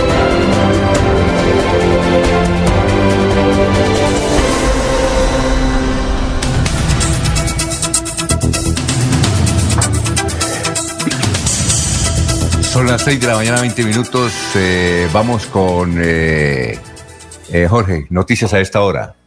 Don Alfonso, dos municipios en Santander están retrasados en el proceso de vacunación y recibieron aviso por parte de las autoridades departamentales para que puedan cumplir con sus metas. Se trata de los municipios de Galán y Curití. en estos municipios está retrasada la meta para que cumplan con de acuerdo a lo ordenado por el Ministerio de Salud de vacunación contra la COVID-19. Por ejemplo, en Galán, que pertenece a la provincia comunera, se le entregaron 166 inmunológicos y solo se han aplicado 88. Eso equivale al 48%. En Curití, que está en la provincia de Guanentá, tienen 479 vacunas asignadas y solo han aplicado 230, una cifra que equivale al, también al 48%. Según el reporte que entrega la Secretaría de Salud, el departamento ha aplicado 112.064 vacunas, que equivalen al 87,62%. Siendo así, de 87 municipios no certificados, 75 de ellos están en la escala verde y 16 que ya están completamente en 100% del suministro de biológicos asignados. En cuanto a las provincias Comunera, García y Vélez, tienen un avance positivo ya que tienen un 90% de vacunación realizada. La provincia de Guanentá, el área metropolitana de Bucaramanga y Soto Norte presentan Cifras altas, 86,8%, 88,70% y 85,12%. La provincia de Yariguíes eh, representa un 70% de la vacunación. Don Laurencio, son las 6 de la mañana, 22 minutos. Ah, pero vamos a saludar a nuestros oyentes. Eh, Rodrigo, Rodrigo nos escribe del barrio San Francisco. Dice, es que eso es normal si los que apoyaron a Santos, pues tiene que ganar, ganarse toda la mermelada.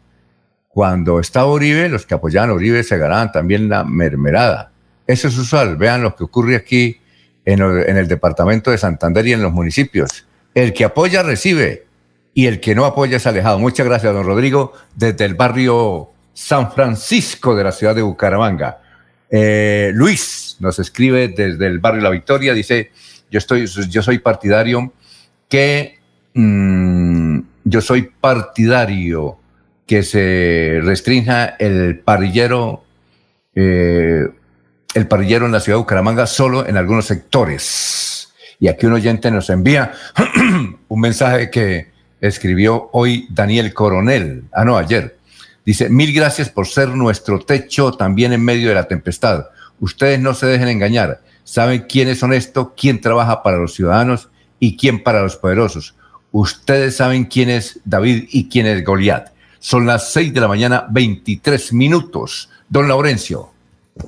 Alfonso, de Betulia Gebrandarío Gómez salió para Boyacá porque no tuvo el apoyo aquí en Santander para ser ciclista. Precisamente hoy se inicia la vuelta a la juventud. Santanderianos estarán trabajando en función a eso para ganar la vuelta 54 de la juventud colombiana que tendrá cuatro días en territorio santandereano.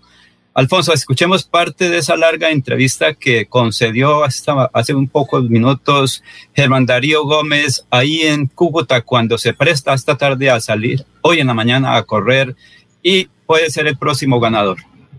Sí, señor, muy buen día. Eh, bueno, primero que todo, muchas gracias por, la invitación a, a este, este bonito programa. Yo soy del municipio de Betulia, Santander.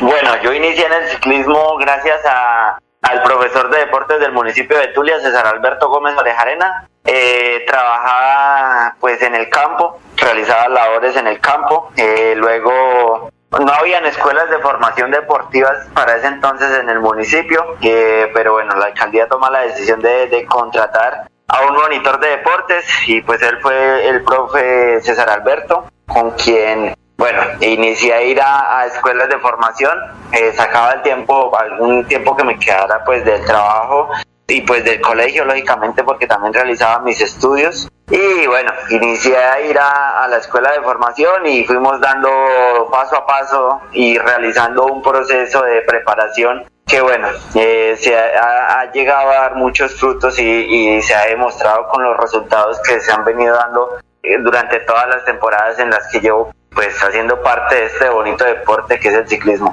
Iván Darío, difícil ese cambio de estar en el campo, de manejar el asadón, el machete y otras actividades para manejar el, el, caballito de acero por las carreteras colombianas y santanderianas? Bueno, al principio no porque pues era mi medio de transporte. Entonces yo iba a, a, trabajar y pues no trabajaba cerca a la casa donde vivía, no trabajaba cerca al pueblo, entonces tenía que usar la bicicleta para desplazarme hasta, hasta el trabajo. Entonces pues iba a trabajar y pues usaba la bicicleta como medio de, transporte y de paso realizaba mi entrenamiento eh, en, en, en, el mismo trayecto que iba al trabajo. Entonces pues no fue tan complicado. Lo que sí fue muy duro para mí, eh, una de las experiencias más duras que he tenido en mi vida es, bueno, tomar la decisión de irme para el departamento de Boyacá a continuar con mi carrera deportiva y a buscar salir adelante con, con este, con este deporte. Bueno, yo salí de, Betulia, eh, me fui a radicar en Santa Rosa de Viterbo.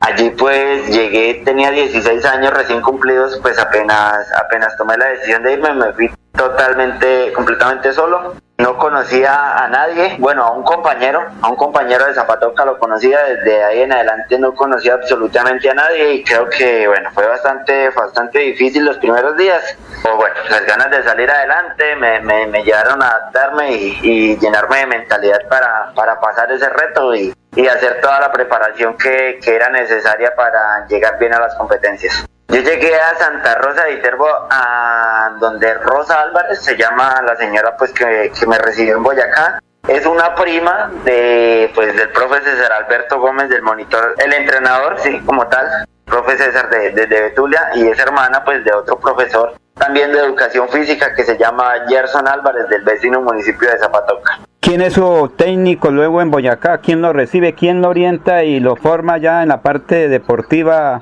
como está usted ahora? Yo llegué a Boyacá y tuve eh, contacto, logré conseguir contacto con el profe Daniel Rincón, ex ciclista profesional, hermano de Oliverio Rincón Quintana. Es la, la orientación de, alguien tan profesional que sabe demasiado de, con este deporte. Eh, llegué, eh, me acogió de la mejor manera y bueno, eh, de ahí en adelante empezamos a trabajar, a trabajar juntos. Incluso en el momento, pues también, también es como mi papá en el ciclismo y pues es alguien a quien, a quien admiro mucho y, y bueno, eh, admiro mucho pues por todos los conocimientos que me ha transmitido porque lo que sabe de este deporte es, es impresionante. A propósito, ¿dónde está su papá? ¿Quién es y qué está haciendo actualmente su papá que ha sido el orientador? Mi señor padre, mi señor padre es un agricultor, trabaja en, en Betulia, trabaja en el campo allá, pues en una finca cerca al pueblo, eh, bueno, y allá está, allá está todo el tiempo junto con, con mi madre.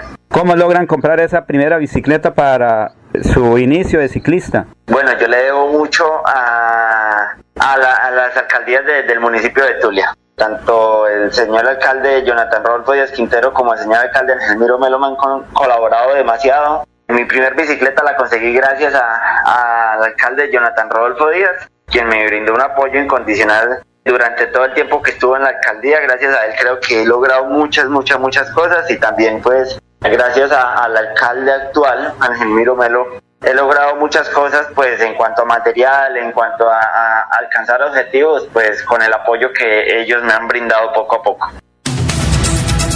Muy bien, son las 6 de la mañana, 29 minutos. Oiga, Betulia ha dejado buenos, buenos eh, ciclistas. Betulia es uno de los municipios que más se ha destacado en actividades de, deportistas en el departamento de Santander y en Colombia, tanto las mujeres como los hombres. Qué bueno, deben haber que debe haber muchos, muchas montañas allá en, en Betulia y la gente está dedicada al ciclismo. Éxitos a este muchacho. Ojalá que se gane. Y eso debe tener unos 20 años nomás, ¿no? ¿Qué iba a decir, don Laurencio, que nos vamos con Pero Alfonso, recordemos que otra ciclista, Ana, no recuerdo, Sanabria, creo, que es de Betulia, Zapatoca, ella también montaba en bicicleta con su familia para ir a hacer actividades agrícolas. Lo mismo que estaba haciendo al comienzo eh, Germán Darío con su señor padre Rafael Gómez y doña Doralice Becerra, que ellos viven en el sitio del Canario de la vereda Armeria de Betulia. Él iba a, a trabajar en el campo, a, coger café, a deshiervar, a las actividades del campo, pero eso fue lo que le dio fuerza para estar ahorita en, en, el equipo del Ministerio de Educación, del Deporte Nacional. Es una de las figuras por Santander que hoy estará siendo nombrado con frecuencia. Esperemos mañana y el miércoles qué pasa en territorio santanderiano. Bueno, eh, los oyentes, gracias por escucharnos. Héctor Hernández Mateo dice, lo malo decir la verdad es del innombrable. Eh, Germán Rodríguez nos escribe desde el barrio Alarcón y dice, la gente no quiere reconocer que eh, en, antes del 2000 Colombia era invivible y llegó un hombre como Álvaro Uribe, cambió las condiciones y Colombia salió adelante. Bien, son las eh, seis y ¿Iba a decir algo, Jorge? No, señor. Bueno, vamos a una pausa. Esta es la hora de Cofuturo. Son las seis de la mañana, 31 minutos.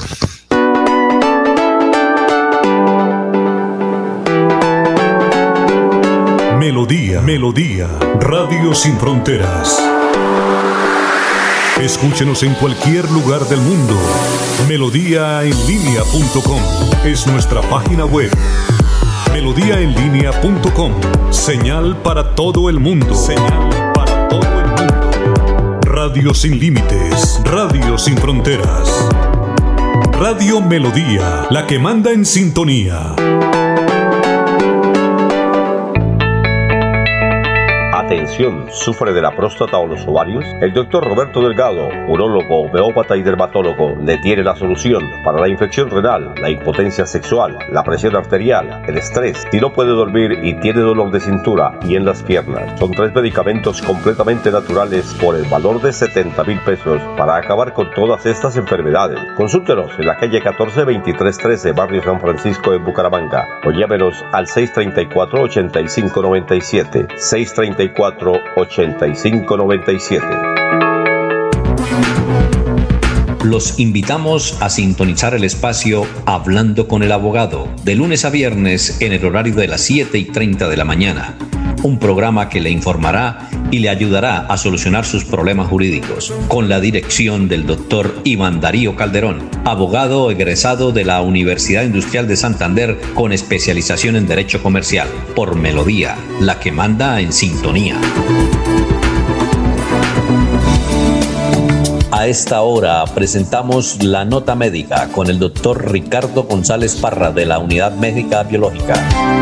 Nosotros los seres humanos pensamos que el colágeno solamente se encuentra en órganos de sostén, pero realmente el colágeno eh, se encuentra en todos los órganos, incluyendo los órganos gastrointestinales. Cuando hablamos de esófago, estómago, intestino delgado, intestino grueso, en general el colágeno forma parte de los diferentes órganos, en este caso del sistema digestivo. Cuando un paciente consume el colágeno Oxplux de la unidad del doctor Ricardo González Parra, quien les habla, está tomando vida, está tomando salud, está tomando sustancias que van a llegar directamente a su sistema digestivo, fortaleciendo tanto la movilidad del intestino como cicatrizando úlceras y aquellas gastritis crónicas que tanto afectan a los seres humanos. Es por esto, amigo, que lo estamos invitando a usted a que en la unidad médica biológica, doctor Ricardo González, usted no solamente venga a la consulta médica, sino que también pida su Oxplux. Recuerde que el Oxplux es el colágeno hidrolizado y está en promoción. Un frasco de excelente calidad importado vale 150, dos valen 300. Si usted lleva los dos, el tercero le sale completamente gratis y adicionalmente le regalamos un desparasitante natural o un adelgazante o un, eh, unas gotas de angelita con uchuva para los ojos. Recuerden amigos, ustedes pueden llamar y pedir su cita médica. Estamos en Bucaramanga. Estamos, para que pida la cita médica, estamos en Cali, en Bugavalle, en Ibagué, Pereira, Medellín. Llama ya. Comunícate al 313-392-2623. Consulta completamente gratis, completamente gratis, 304-630-9500, 304-630-9500 y el 313-392-2623. Llama ya. Eh, son las 6 de la mañana, 35 minutos. Nos escribe, a ver, eh, Orlando Peña, de- dice, los estamos escuchando aquí en, Arau- en Arauquita. Eh, aquí, aunque yo soy colombiano, aquí muchos desplazados, hay muchos albergues con T-22 que se refugian eh, venezolanos que se vinieron del poblado de La Victoria, en el estado de Apure, y accidentalmente eh, encontré esta transmisión. Necesitamos ayuda de todos los colombianos. Esto está muy difícil, porque si no nos mata eh, el gobierno de Venezuela, nos mata el virus. Muy bien, gracias, señor Peña, muy amable por la sintonía. Bueno, noticias a esta hora, Jorge, lo escuchamos. Don Alfonso, eh, a esta hora se están cumpliendo con una serie de cortes programados por parte de la legisladora Santander en varios sectores de Bucaramanga. Los barrios afectados son Galán, San Alonso, Quinta Brigada, Las Américas, El Prado en la calle 34, entre las carreras 36 y 40. El primero de estos cortes ya se realizó entre 5 de la mañana y 5 y 30 AM. Se espera un segundo corte en este sector sobre las 5 y 30 de la tarde y hasta las 6 de la tarde. Eh, otros sectores que también serán impactados por estos cortes programados son Albania, Morro Rico, Álvarez, Las Américas y El Prado entre las calles 32 y las carreras 33A y 39. Igualmente, en esos sectores el, tiempo de desconexión será entre las 5 de la mañana y las 6 de la tarde. Bueno, hoy, hoy, se, van a, hoy se van a reunir, eh, Jorge y oyentes de Radio Melodía, se van a reunir el gobernador con los alcaldes del área metropolitana para definir las medidas. Yo no sé eh, eh, cuántos muertos hubo este. Creo que fueron dos o tres. No, no, hay reporte del fin de semana, Alfonso. No, pero ha, sido muy, muy, muy reducido el contagio aquí en la ciudad de Bucaramanga y en el área metropolitana. Se está presentando una elevación del pico de, de, la índice el viernes anterior. Sí. Se está elevando entre uno, tres eh, decesos por, por día. Sin embargo, no, no hay reporte del fin de semana. No, no lo hubo. Eh, estamos esperando que sea publicado para ver cuál fue el comportamiento durante estos dos últimos días de, la semana con respecto al COVID. Las decisiones que tomen hoy en el PMU, en el puesto de mando unificado, eh, que es liderado por el gobernador de Santander, están presentes los alcaldes del área metropolitana de Bucaramanga y, y del distrito de Barranca Bermeja, y de acuerdo a la información que ha entregado la Secretaría de Salud es que se estarán considerando las medidas anunciadas por el presidente Iván Duque con respecto a que se mantenga el pico y cédula en los municipios con ocupación de camas UCI entre el 50 y el 69%, caso de Bucaramanga que ya está por encima del 60. Y lo mismo sucedería con el toque de queda, seguirlo manteniendo, eh, con la recomendación que la medida sea tomada entre las 12 de la noche y las 5 de la mañana. Yo pienso que se debería dejar las mismas medidas, porque como en Barranquilla y los vecinos están muy, muy apretados, por ejemplo en Medellín, Medellín, las UCI son el 95%, imagínense en Medellín, están muy apretados en Barranquilla, en Santa Marta y Cartagena. Yo pienso que una medida sería que conservaran el pico y cédula, ¿no? Aunque yo no sé si eso ayuda mucho, pero el presidente de la República recomendó a ciudades como Bucaramanga, eh, seguir con el toque de queda de 12 de la noche, toque de queda y ley seca, ¿no? De 12 de la noche a 5 de la mañana. Es una, recomendación del presidente Duque, pero dijo, los gobernadores tienen libertad para eso y el ministro de Salud también. Creo que el ministro de Salud va a venir esta semana eh, al, departamento de Santander, van a venir varios, entre el ministro de Salud, eh, porque él está enfocado en Barranquilla, Cartagena y Santa Marta. Vamos a ver qué sucede. Pero yo creo que por ahí a las 10 de la mañana ya tenemos datos, ¿no? Pero Alfonso, yo creo que no habrá medida suficiente o no habrá medida correcta eh, tomada que permita contener el virus siempre y cuando los ciudadanos no tomen conciencia que el autocuidado y la primera línea de, protegerse contra el virus es de, parte de uno mismo. Uno, no entiende cómo, conociendo las cifras de ocupación de UCI y de contagios en la costa norte del país, el primer destino que hayan escogido muchos bumangueses sea irse a pasar Semana Santa a, Santa Marta. Eso es algo ilógico. Sin embargo, pues esas personas se fueron tranquilamente el fin de semana, entonces Semana Santa hacia las playas de, la costa y ayer regresaron. Ahora esperemos que esos viajeros, esos vacacionistas, pues eh, con la voluntad de Dios, pues no vengan, eh, no se hayan convertido en portadores del virus y lleguen precisamente a agravar un poco más la situación de la que deje, en Santander. Y deje verá que el virus en estos 15 o 20 días va a explotar mucho en el departamento de Santander, se van a aumentar las cifras. Uno necesita ser adivino porque, como dice usted, fueron a Santa Marta y se la trajeron y, se traen el virus y aquí duramos más o menos un mes eh, con alertas, alertas, alertas, alertas, precisamente por la indisciplina de los Yo no sé por qué no se aguantan y sobre, ojo, y los muchachos están muriendo, ¿no? En Brasil los que más se mueren son los muchachos.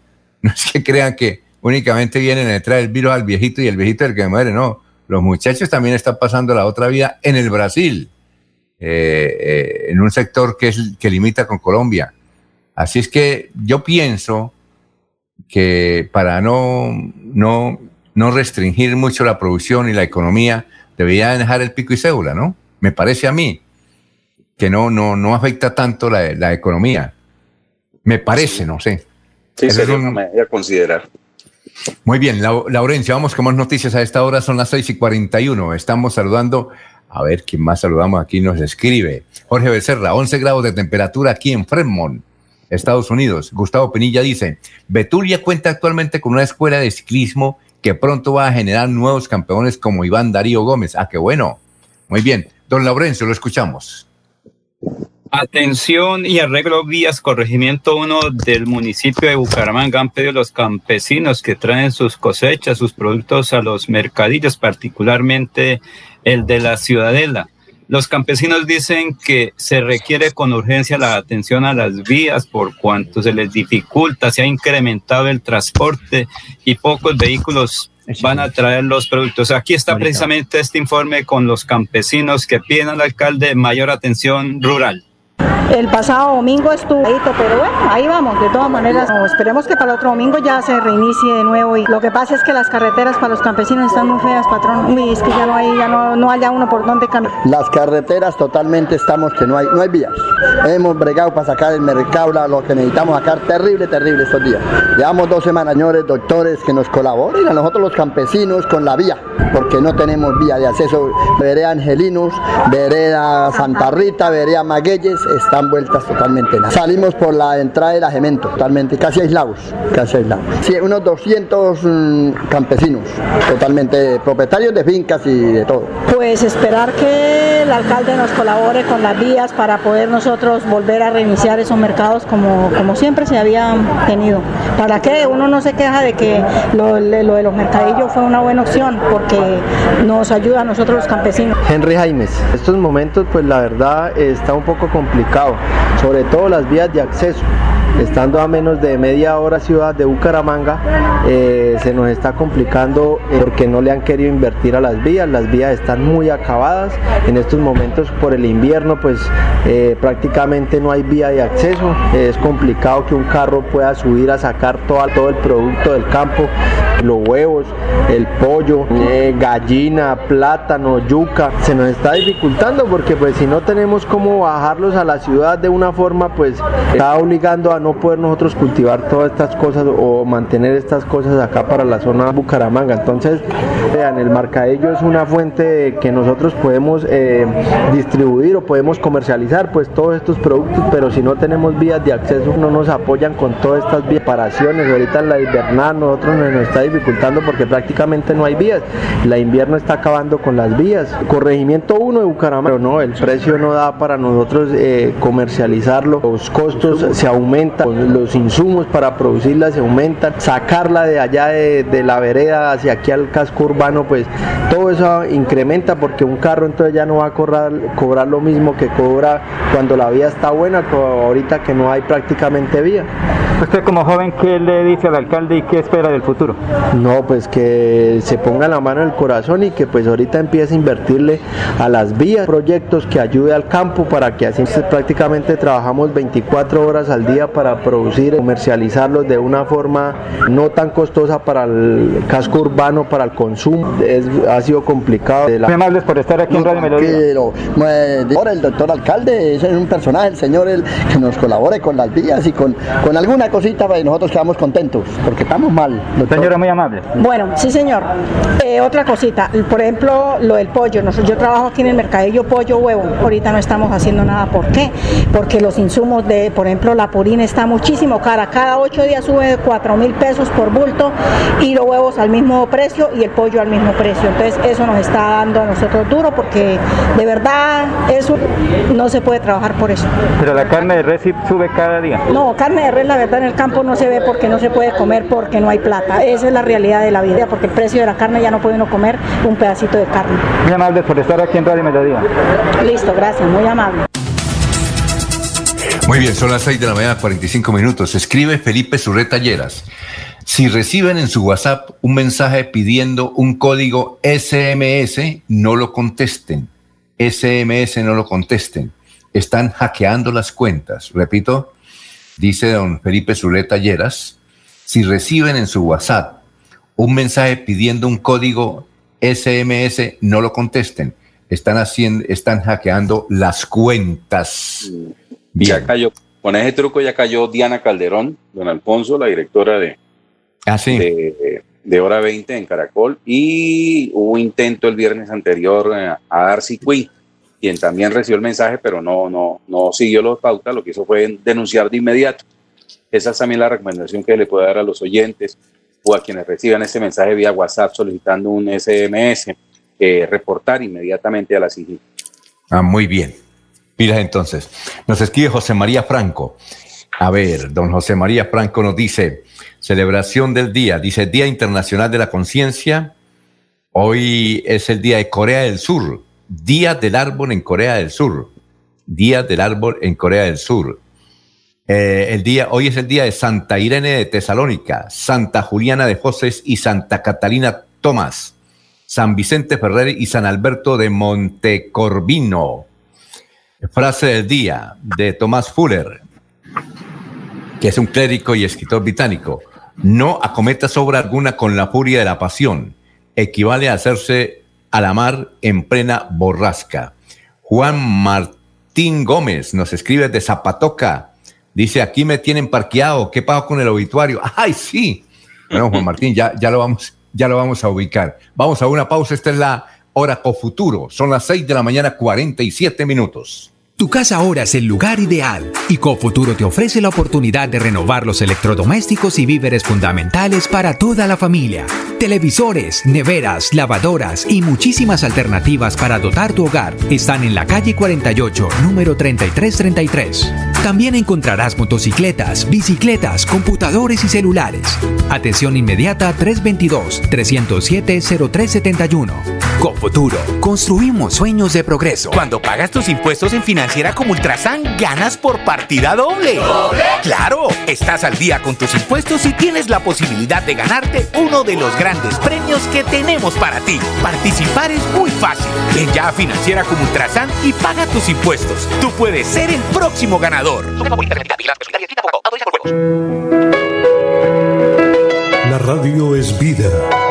La radio es optimismo y esperanza. La radio fue primero. La radio fue ayer, es hoy y será mañana. La radio, tu compañía de siempre. Somos la radio, somos la radio. Y hoy como siempre, entramos en tu casa porque somos parte de tu familia en esta lucha por la vida.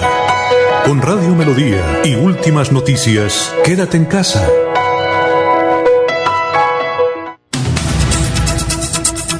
Muy bien, son las 6 de la mañana, 49 minutos. Vamos con el obituario. En San Pedro están Álvaro Borges Hernández y Jason Andrés Rodríguez Pinto.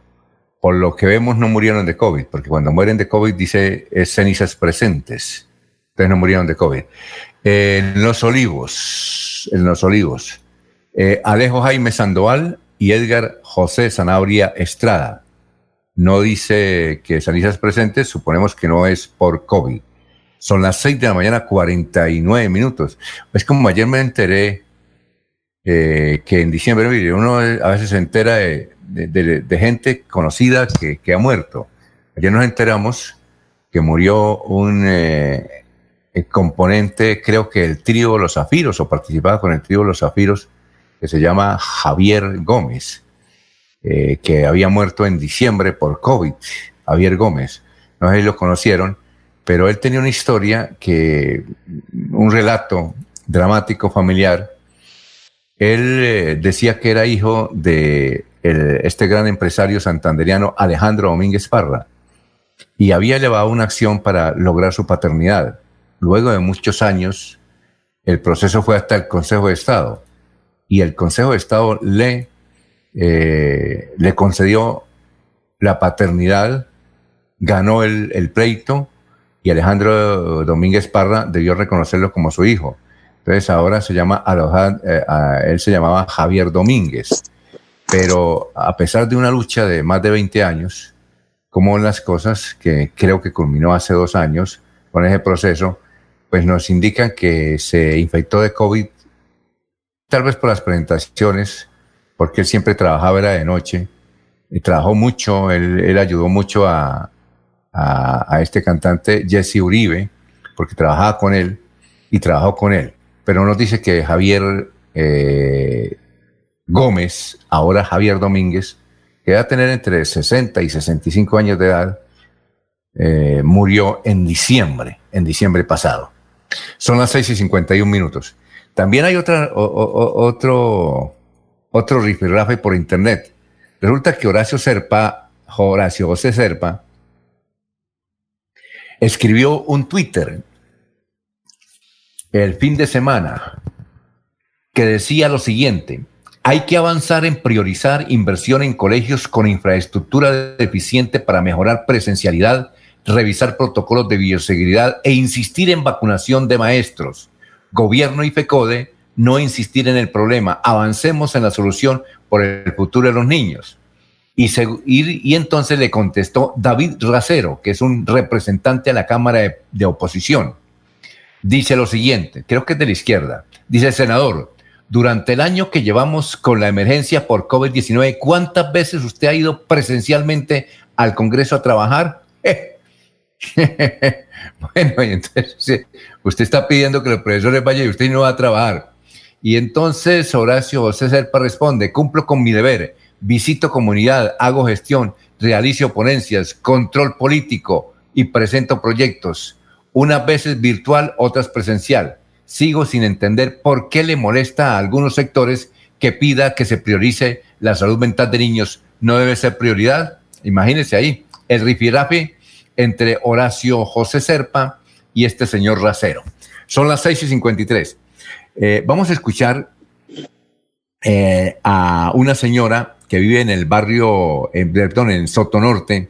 Ella lee una carta que un veedor de la ciudad, el señor Vázquez de Bucaramanga, le envía eh, a los alcaldes y a las autoridades y a la Corporación de la Defensa diciendo cómo es posible que haya enfrentamientos para proteger el páramo de las multinacionales que quieren explotar el oro y si permitan que a través del turismo mal organizado, mal diseñado, se siga construyendo eh, cerca, ahí prácticamente los límites del paro, del páramo, que por qué eso. Vamos a leer la carta gracias a los habitantes de Sotonorte que están en sintonía a esta hora de Radio Melodía. Saludamos a Juan Moncada, que nos escucha en el sector de Suratá, otros en, California y otros en Beta. Vamos a escuchar entonces a esta señora, entiendo que lee la carta del, del, del, el señor Vázquez, aquí en la ciudad Bucaramanga, tratando de recoger los eh, reclamos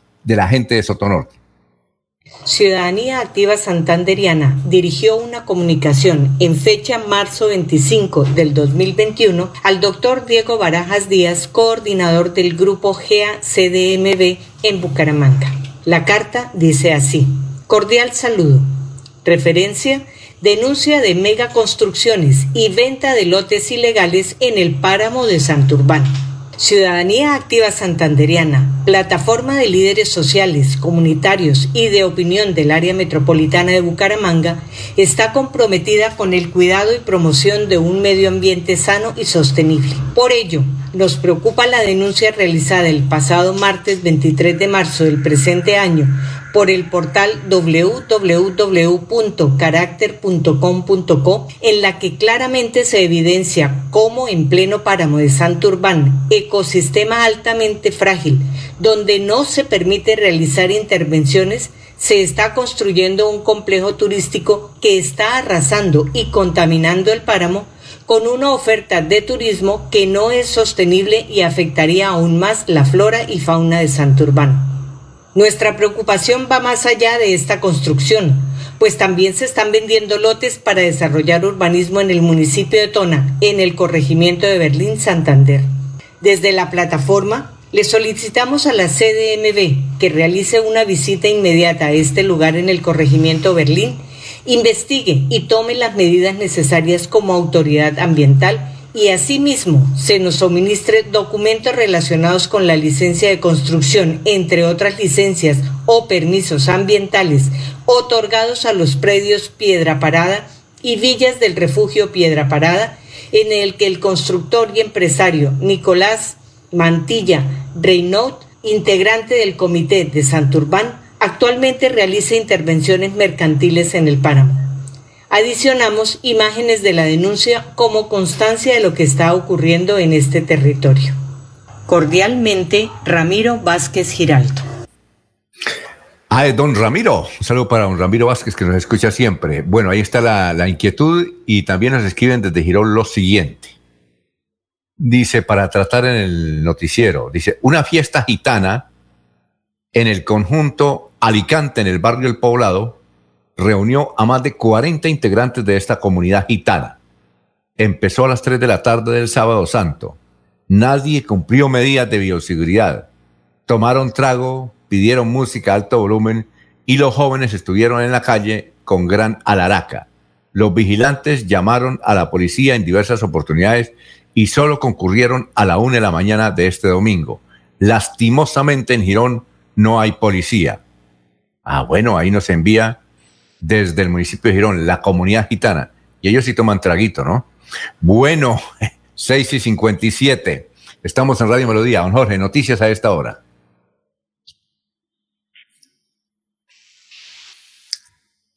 Se abre el micrófono, Jorge, perdón. Sí, ya, ya listo, don Alfonso. Desde hoy 5 de abril se suspende la alternancia en 77 colegios privados y cuatro públicos de Bucaramanga. La Secretaría de Educación eh, manifestó que es una decisión que se toma con el equipo epidemiológico para que posiblemente se, para que los que posiblemente se contagiaron de COVID-19 en Semana Santa entren en cuarentena de 14 días y así de manera preventiva casos positivos entre estudiantes y docentes. Se disminuye el pico de contagios el próximo. Aló, se le está, está yendo la voz, el volumen. Aló, sí. Se le está yendo el volumen. Siga. Continúa, Alfonso. Si disminuye el pico de contagios, el próximo lunes 19 de abril los estudiantes de colegios públicos y, privados retornarán a la alternancia. De lo contrario, seguirán estudiando bajo la virtualidad. Volverían a la presencialidad cerca de 10.311 estudiantes de Bucaramanga. Los colegios en Bucaramanga autorizados para regresar a las aulas son el Café Madrid, el Megacolegio de Colorados, Nuestra Señora de Fátima, Salesiano, Aurelio Martínez Mutis y Bicentenario CDB. Muy bien, don Laurencio, 6 y 58. Alfonso, es que hay dificultades en la parte de Palo Gordo y la, y la cárcel modelo de Bucaramanga. Hernando Mantilla es el representante o defensor de los señores presos en Palo Gordo de Girón y modelo de Bucaramanga. Sobre todo ha dicho que hay dificultades en Palo Gordo por cuanto vino el señor presidente de todos los colombianos a inaugurar una fase 2 de la cárcel modelo, pero no tiene servicios públicos, es decir, sin agua, sin otros elementos indispensables. Aquí está precisamente eh, el señor Hernando Mantilla. El problema es que esa cárcel yo la denominé en su momento la cárcel del sin, que es la cárcel sin eh, guardianes, sin vigilancia, sin carros, sin ambulancia. Una cosa muy importante que son las famosas petar plantas de tratamiento de aguas residuales que hace que no haya verdaderamente haya agua potable. Conforme a esa situación, ¿cuándo tendrían ustedes eh, ahí en la Palo Gordo el líquido, agua? Desafortunadamente la historia que tiene la USPE de, servicios penitenciarios y carcelarios siempre ha estado marcada en temas de corrupción. Ha visto que ellos pagan obras sin haber sido terminadas. Y creo que esto pudo haber sido otra, vez una de las directoras de ese sitio que fue creada para precisamente evitar la corrupción del IPEC y resulta peor. Una de las directoras está en este momento en el proceso penal por situaciones de mal manejo de recursos. Y esto puede ser otra situación igual, este es otro elefante blanco, pero no tiene servicio, entonces no se puede usar. Ahora, eso es una cárcel y como tal no es simplemente ir a meter gente allá porque eso necesita de, ciertos niveles especiales de seguridad. A lo mejor está en el orden del, del 35% más o menos y el problema de eso es que va subiendo porque están recibiendo gente de las estaciones de policía y eso está incrementando ese, ese dato. Que no está cierto esas cifras de que el destinamiento está en el 21% a nivel nacional porque esas son cifras solamente de las cárceles, pero hay que hablar también de gente que está en detención domiciliaria y en prisión domiciliaria y las que están en estaciones de policía. O sea que en este momento ya la cifra de internos a nivel del país en todos esos conceptos llega alrededor de, de 200 mil internos, que es una cifra supremamente.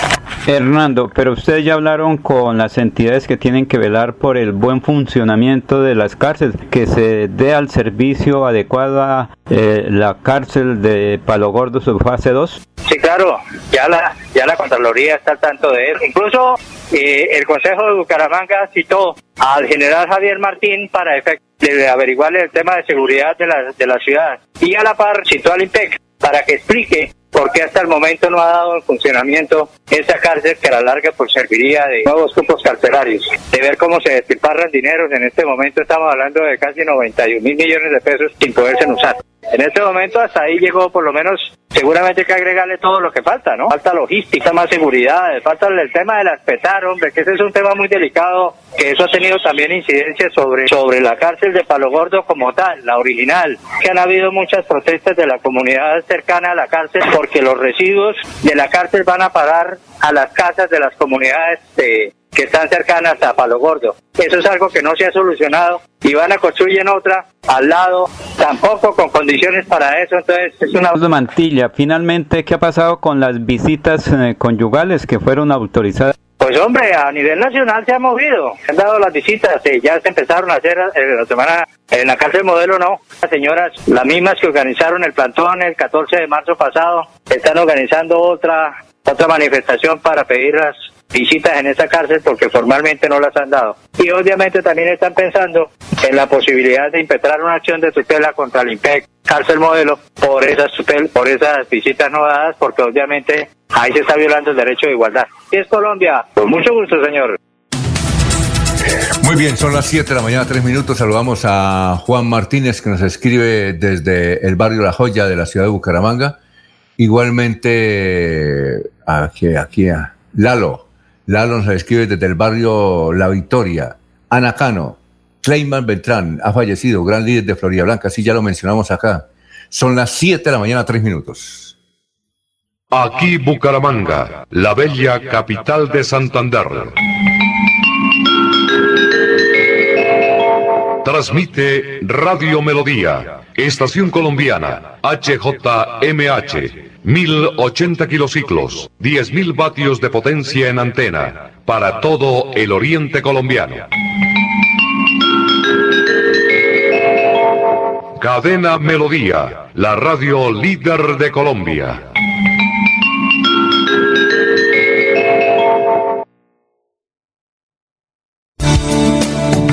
A esta hora presentamos la nota médica con el doctor Ricardo González Parra de la Unidad Médica Biológica. Qué importante es, amigos, que usted sepa que en la Unidad Médica Biológica, doctor Ricardo González, nos esforzamos por su salud.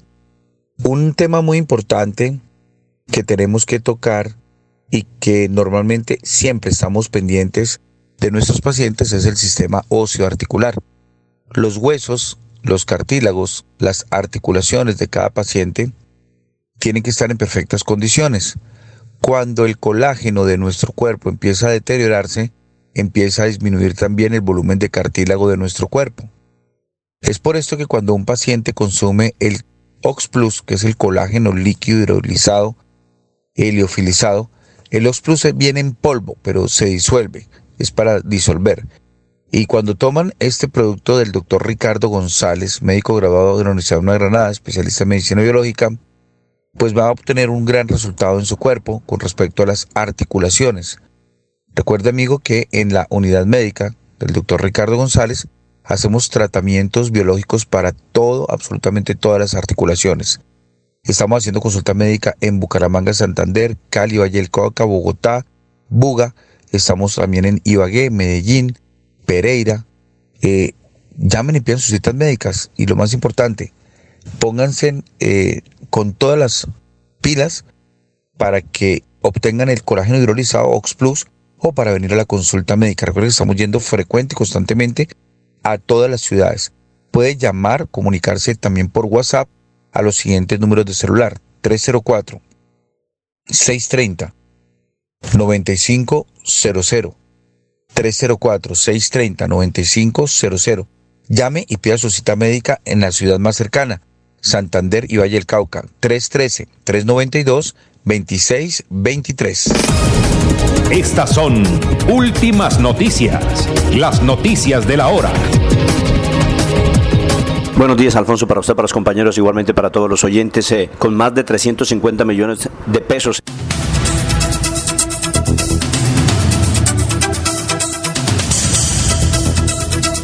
¿Qué tal? Buenos días. Silvia Cárdenas les presenta las UCI Noticias y Pague la Hora. En Colombia los casos de coronavirus aumentan. Este domingo registró más de 64 mil muertos. El presidente Iván Duque anunció nuevas medidas que rigen desde este lunes ante el incremento en casos y muertes por COVID-19, como en la ocupación de UCI en Medellín, Cali, Santa Marta y Barranquilla. El Ministerio de Defensa anunció recompensa de hasta 100 millones de pesos por información que permita esclarecer la masacre registrada en el barrio La Esmeralda, en Circasia, Quindío, que dejó cuatro personas muertas y tres heridas, presuntamente por disputas entre bandas de microtráfico. Wilson Alberto Jaramillo Arango, alias El Paisa, fue condenado a 52 años de prisión por el crimen de tres mujeres, dos de ellas menores, en Soacha. En esta época de crisis sanitaria, la radio está encendida. La radio está encendida. Le acompaña, informa y entretiene. Manténgase informado de una fuente confiable. La radio en Colombia entrega noticias verificadas y de una buena fuente. Manténgase en casa, pegado a la radio.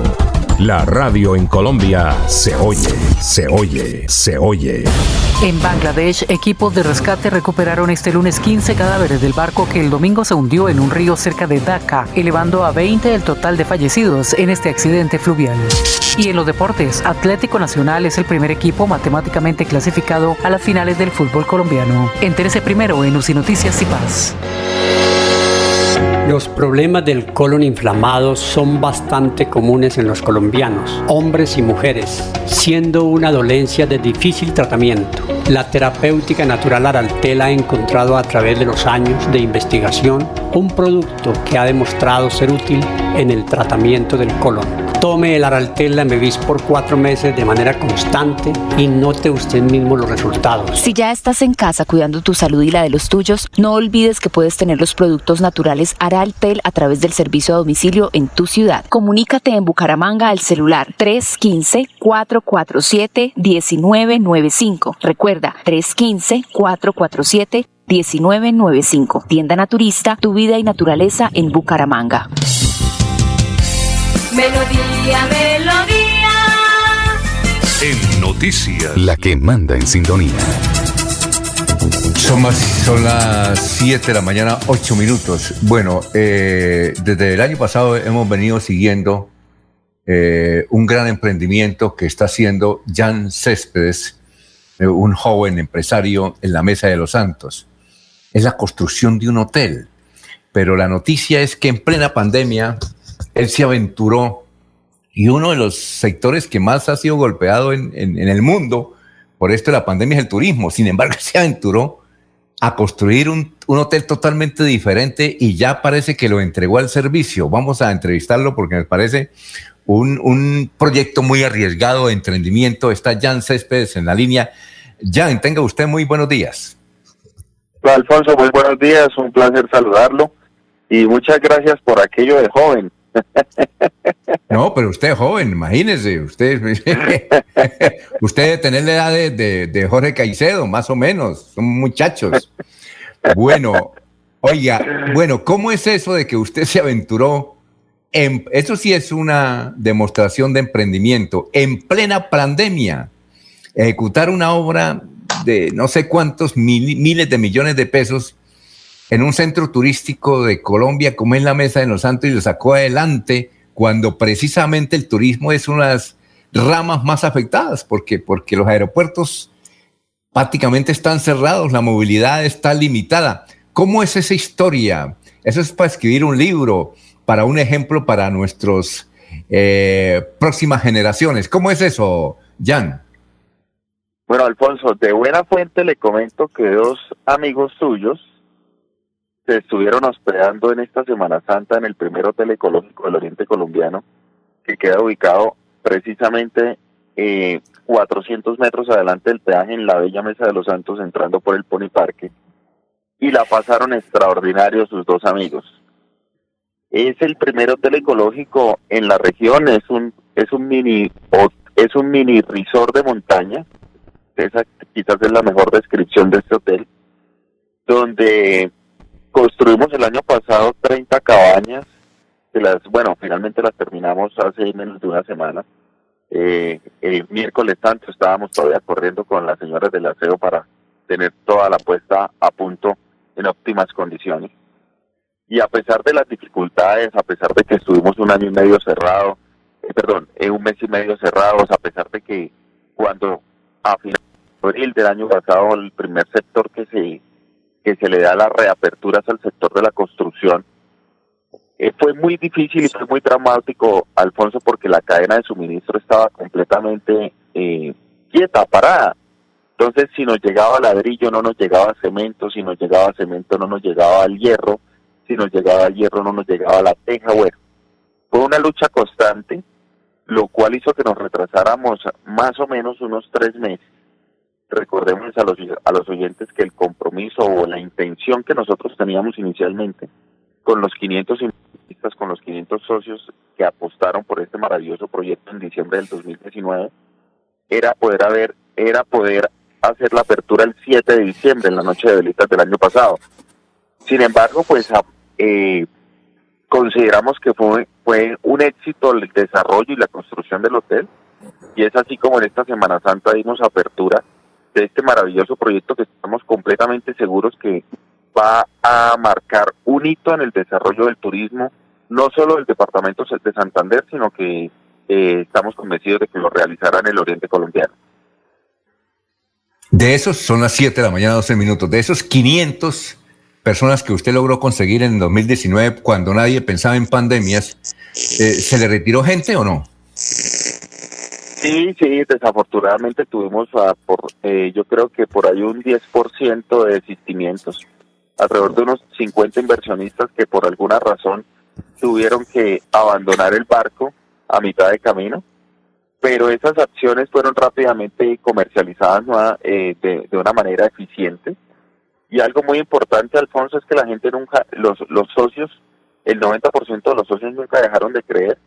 Y es así como vemos que en menos de 15 meses estos accionistas del hotel han tenido una rentabilidad cercana al 50% en el valor de su inversión. Las acciones que inicialmente salieron a la venta 20 millones de pesos, las últimas se comercializaron en 30 millones en menos de 15 meses. Lo que demuestra pues la confianza de los de los clientes en, en los proyectos que Incomesa desarrolla aquí en la Mesa de los Santos y eso nos llena de orgullo y de satisfacción. Bueno, Mauricio, eh, eh, y, su familia, sus amigos, no le decían que usted estaba loco, es que invertir en algo que prácticamente está destruido. Yo recuerdo eh, asociándolo con usted, que aquí hace como unos cinco o seis años estuvo eh, el señor Carlos eh, en la ciudad de Bogotá y nos dio la oportunidad de hacer una entrevista. Y en esa entrevista yo le preguntaba que cómo, había hecho la fortuna. Dijo, no es, eso, la fortuna es muy fácil. Lo que pasa es que yo en México, cuando hubo una crisis y nadie invertía, yo invertía. Entonces, me, arriesgué y no me ahogué, eso es lo que hice. Y tal vez eso fue lo que hizo usted más o menos aquí, arriesgando una gran inversión, eh, de la cual además de usted le tenía que responder a 40, a 500 personas, ¿no? Eh, sus amigos, sus familiares, ¿no le decían que usted estaba loco? pues más o menos. De hecho, papá que me veía eh, haciendo maromas financieras todos los días, aún seguimos ahí con algunos con algunas dificultades económicas porque pues ha sido un año realmente difícil. Eh, pero yo le decía, papá, entre más alargue yo la entrega y la inauguración, más plata perdemos. Aquí tenemos que procurar terminar lo más rápido posible, hacer las cosas muy bien y hacer un mayor esfuerzo económico para que esto no se nos alargue, por varias razones. Primero, porque precisamente el concepto del hotel, Alfonso, el concepto del hotel está diseñado para que haya aislamiento social tan requerido en época de pandemia. Son 30 cabañas que en la cual usted ingresa a su cabaña y está completamente aislado del vecino y usted dentro de su cabaña tiene su cocina, tiene su barbecue, tiene su cocina de leña, tiene su mesón, su lavaplatos, su parrilla para los asados, tiene una terraza amplia para tardear con una muy buena pérgola. Es un concepto realmente muy bonito el diseño arquitectónico. Eh, se le trabajó mucho a ese diseño arquitectónico sin estar pensando en pandemia, ¿no? Porque realmente esto, este proyecto nosotros empezamos a trabajar de, en el segundo semestre del 2018 para finalmente salir a ventas a finales del 2019. En esa época pues no teníamos pandemia.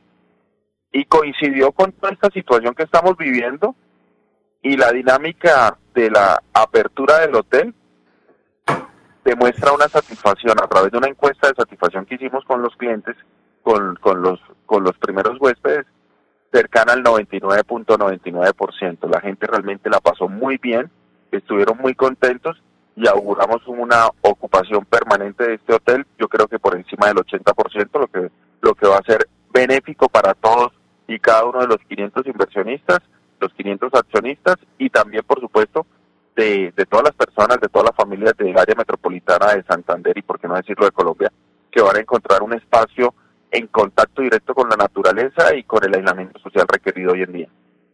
Bueno, se nos acabó el tiempo. Muchas gracias, eh, Jan. Éxitos. Estaremos a lo largo de este año hablando sobre sus proyectos allá en la Mesa de los Santos. Muy gentil, muy amable. Alfonso, como siempre, a usted muchas gracias y a todo su equipo de trabajo. Muy bien, son las 7 de la mañana, 17 minutos. Estamos en Radio Melodía.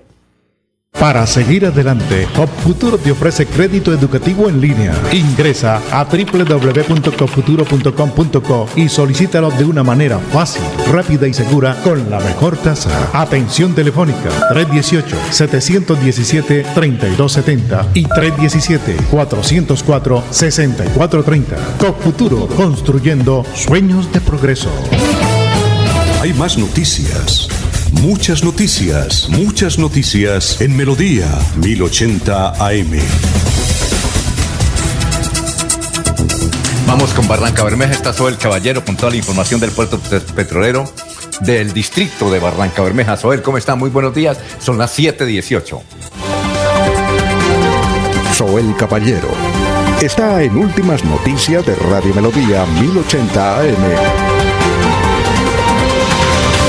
Días, Alfonso, para usted, para los compañeros, igualmente para todos los oyentes. Eh, con más de 350 millones de pesos en venta se cerró el Festival del Dulce. 140 familias se vieron beneficiadas con las compras de los visitantes locales y turistas que llegaron hasta el Parque Infantil y Centro Comercial San Silvestre para disfrutar los sabores típicos de la región. Por otra parte, el Ministerio de Salud y la Protección Social dio a conocer que este domingo 4 de abril no se reportaron personas fallecidas a causa del COVID-19 en Barranca Bermeja. El Ministerio de Salud y la Protección Social notificó que tres ciudadanos lograron sanar satisfactoriamente de la enfermedad, alcanzando en Barranca Bermeja una tasa de recuperación del 96.1%. Finalmente se dieron a conocer dos casos positivos de COVID-19 en dos hombres. Las estadísticas actualizadas del COVID en Barranca Bermeja están de la siguiente manera. Casos confirmados 14.460, personas totalmente recuperadas 13.902, personas recuperándose en casa bajo vigilancia médica 57, 13 personas hospitalizadas, 26 pacientes en unidad de cuidados intensivos UCI, 462 personas fallecidas. Casos activos en Barranca Barranca Bermeja 96. Noticias con las que amanece el distrito continúen compañeros en estudios en últimas noticias de Melodía 1080 AM. Enrique Ordóñez Montañés está en últimas noticias de Radio Melodía 1080 AM.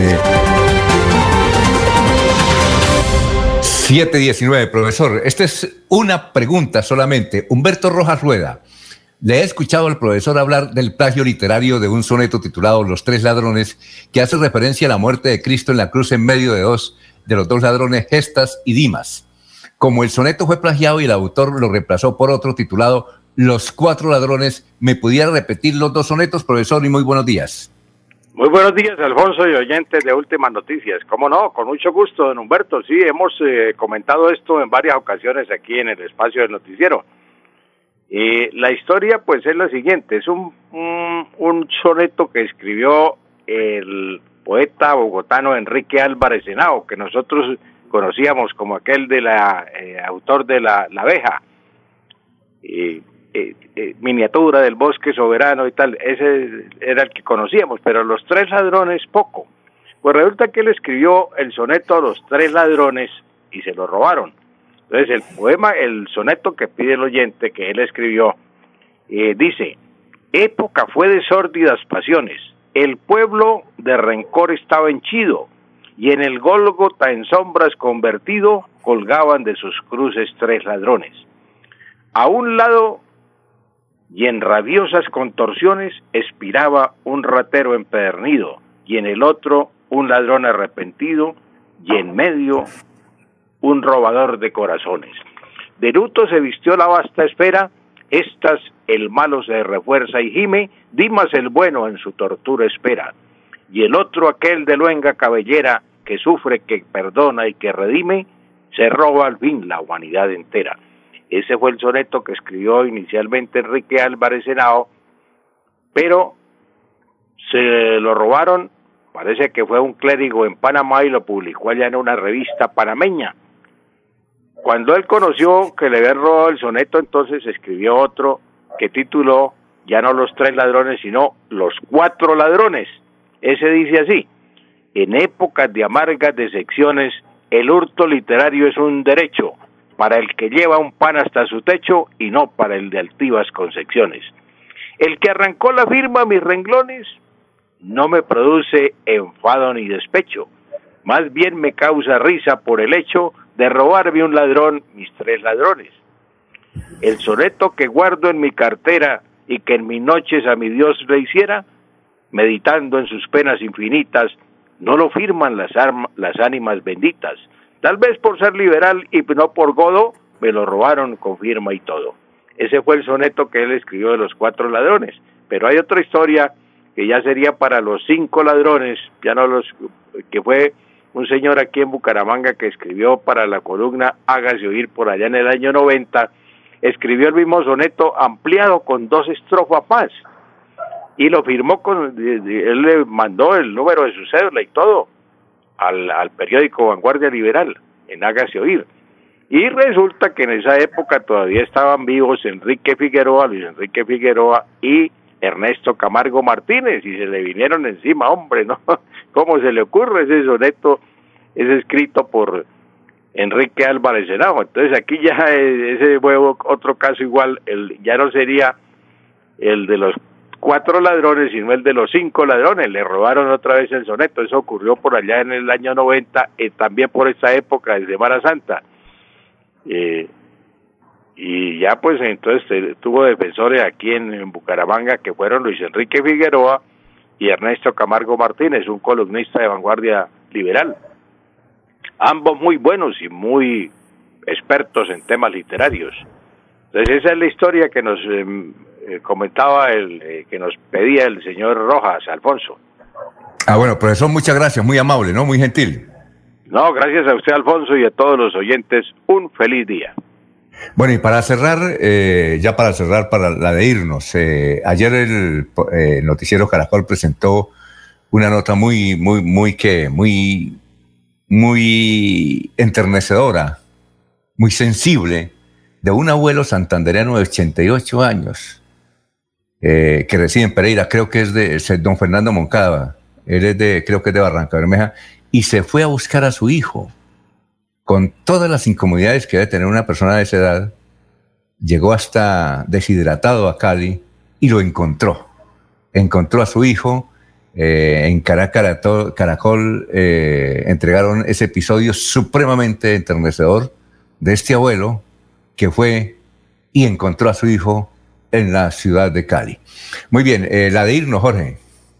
Don Alfonso, la de irnos, el estreno hoy en el canal TRO de la serie Mano al Planeta se encarga de una serie de corte documental sobre medio ambiente, el cual le medirá el aceite a los ecosistemas en el Gran Santander, así se presenta con ese eslogan. Eh, invita, invitaciones para que el lunes, miércoles y viernes de 4 a 5 de la tarde se conecten con el canal PRO y ver Mano al Planeta. Eh, saludo a la doctora Amanda Jaimes, dinámica gerente del canal TRO. La de irnos, Laurencio. A las 10 de la mañana comienza la Vuelta 54 de la Juventud, donde Santander tendrá su actividad principal por carreteras y con sus deportistas. Muy bien. Eh, ya viene el doctor Iván Calderón para responder las preguntas de los oyentes. Estamos en Radio Melodía, son las 7.25. Últimas noticias los despierta bien informados de lunes a viernes. En todas las áreas de la información regional, un periodista de Últimas Noticias registra la información en Radio Melodía 1080 AM y en melodíaenlínea.com. Director Alfonso Pineda Chaparro.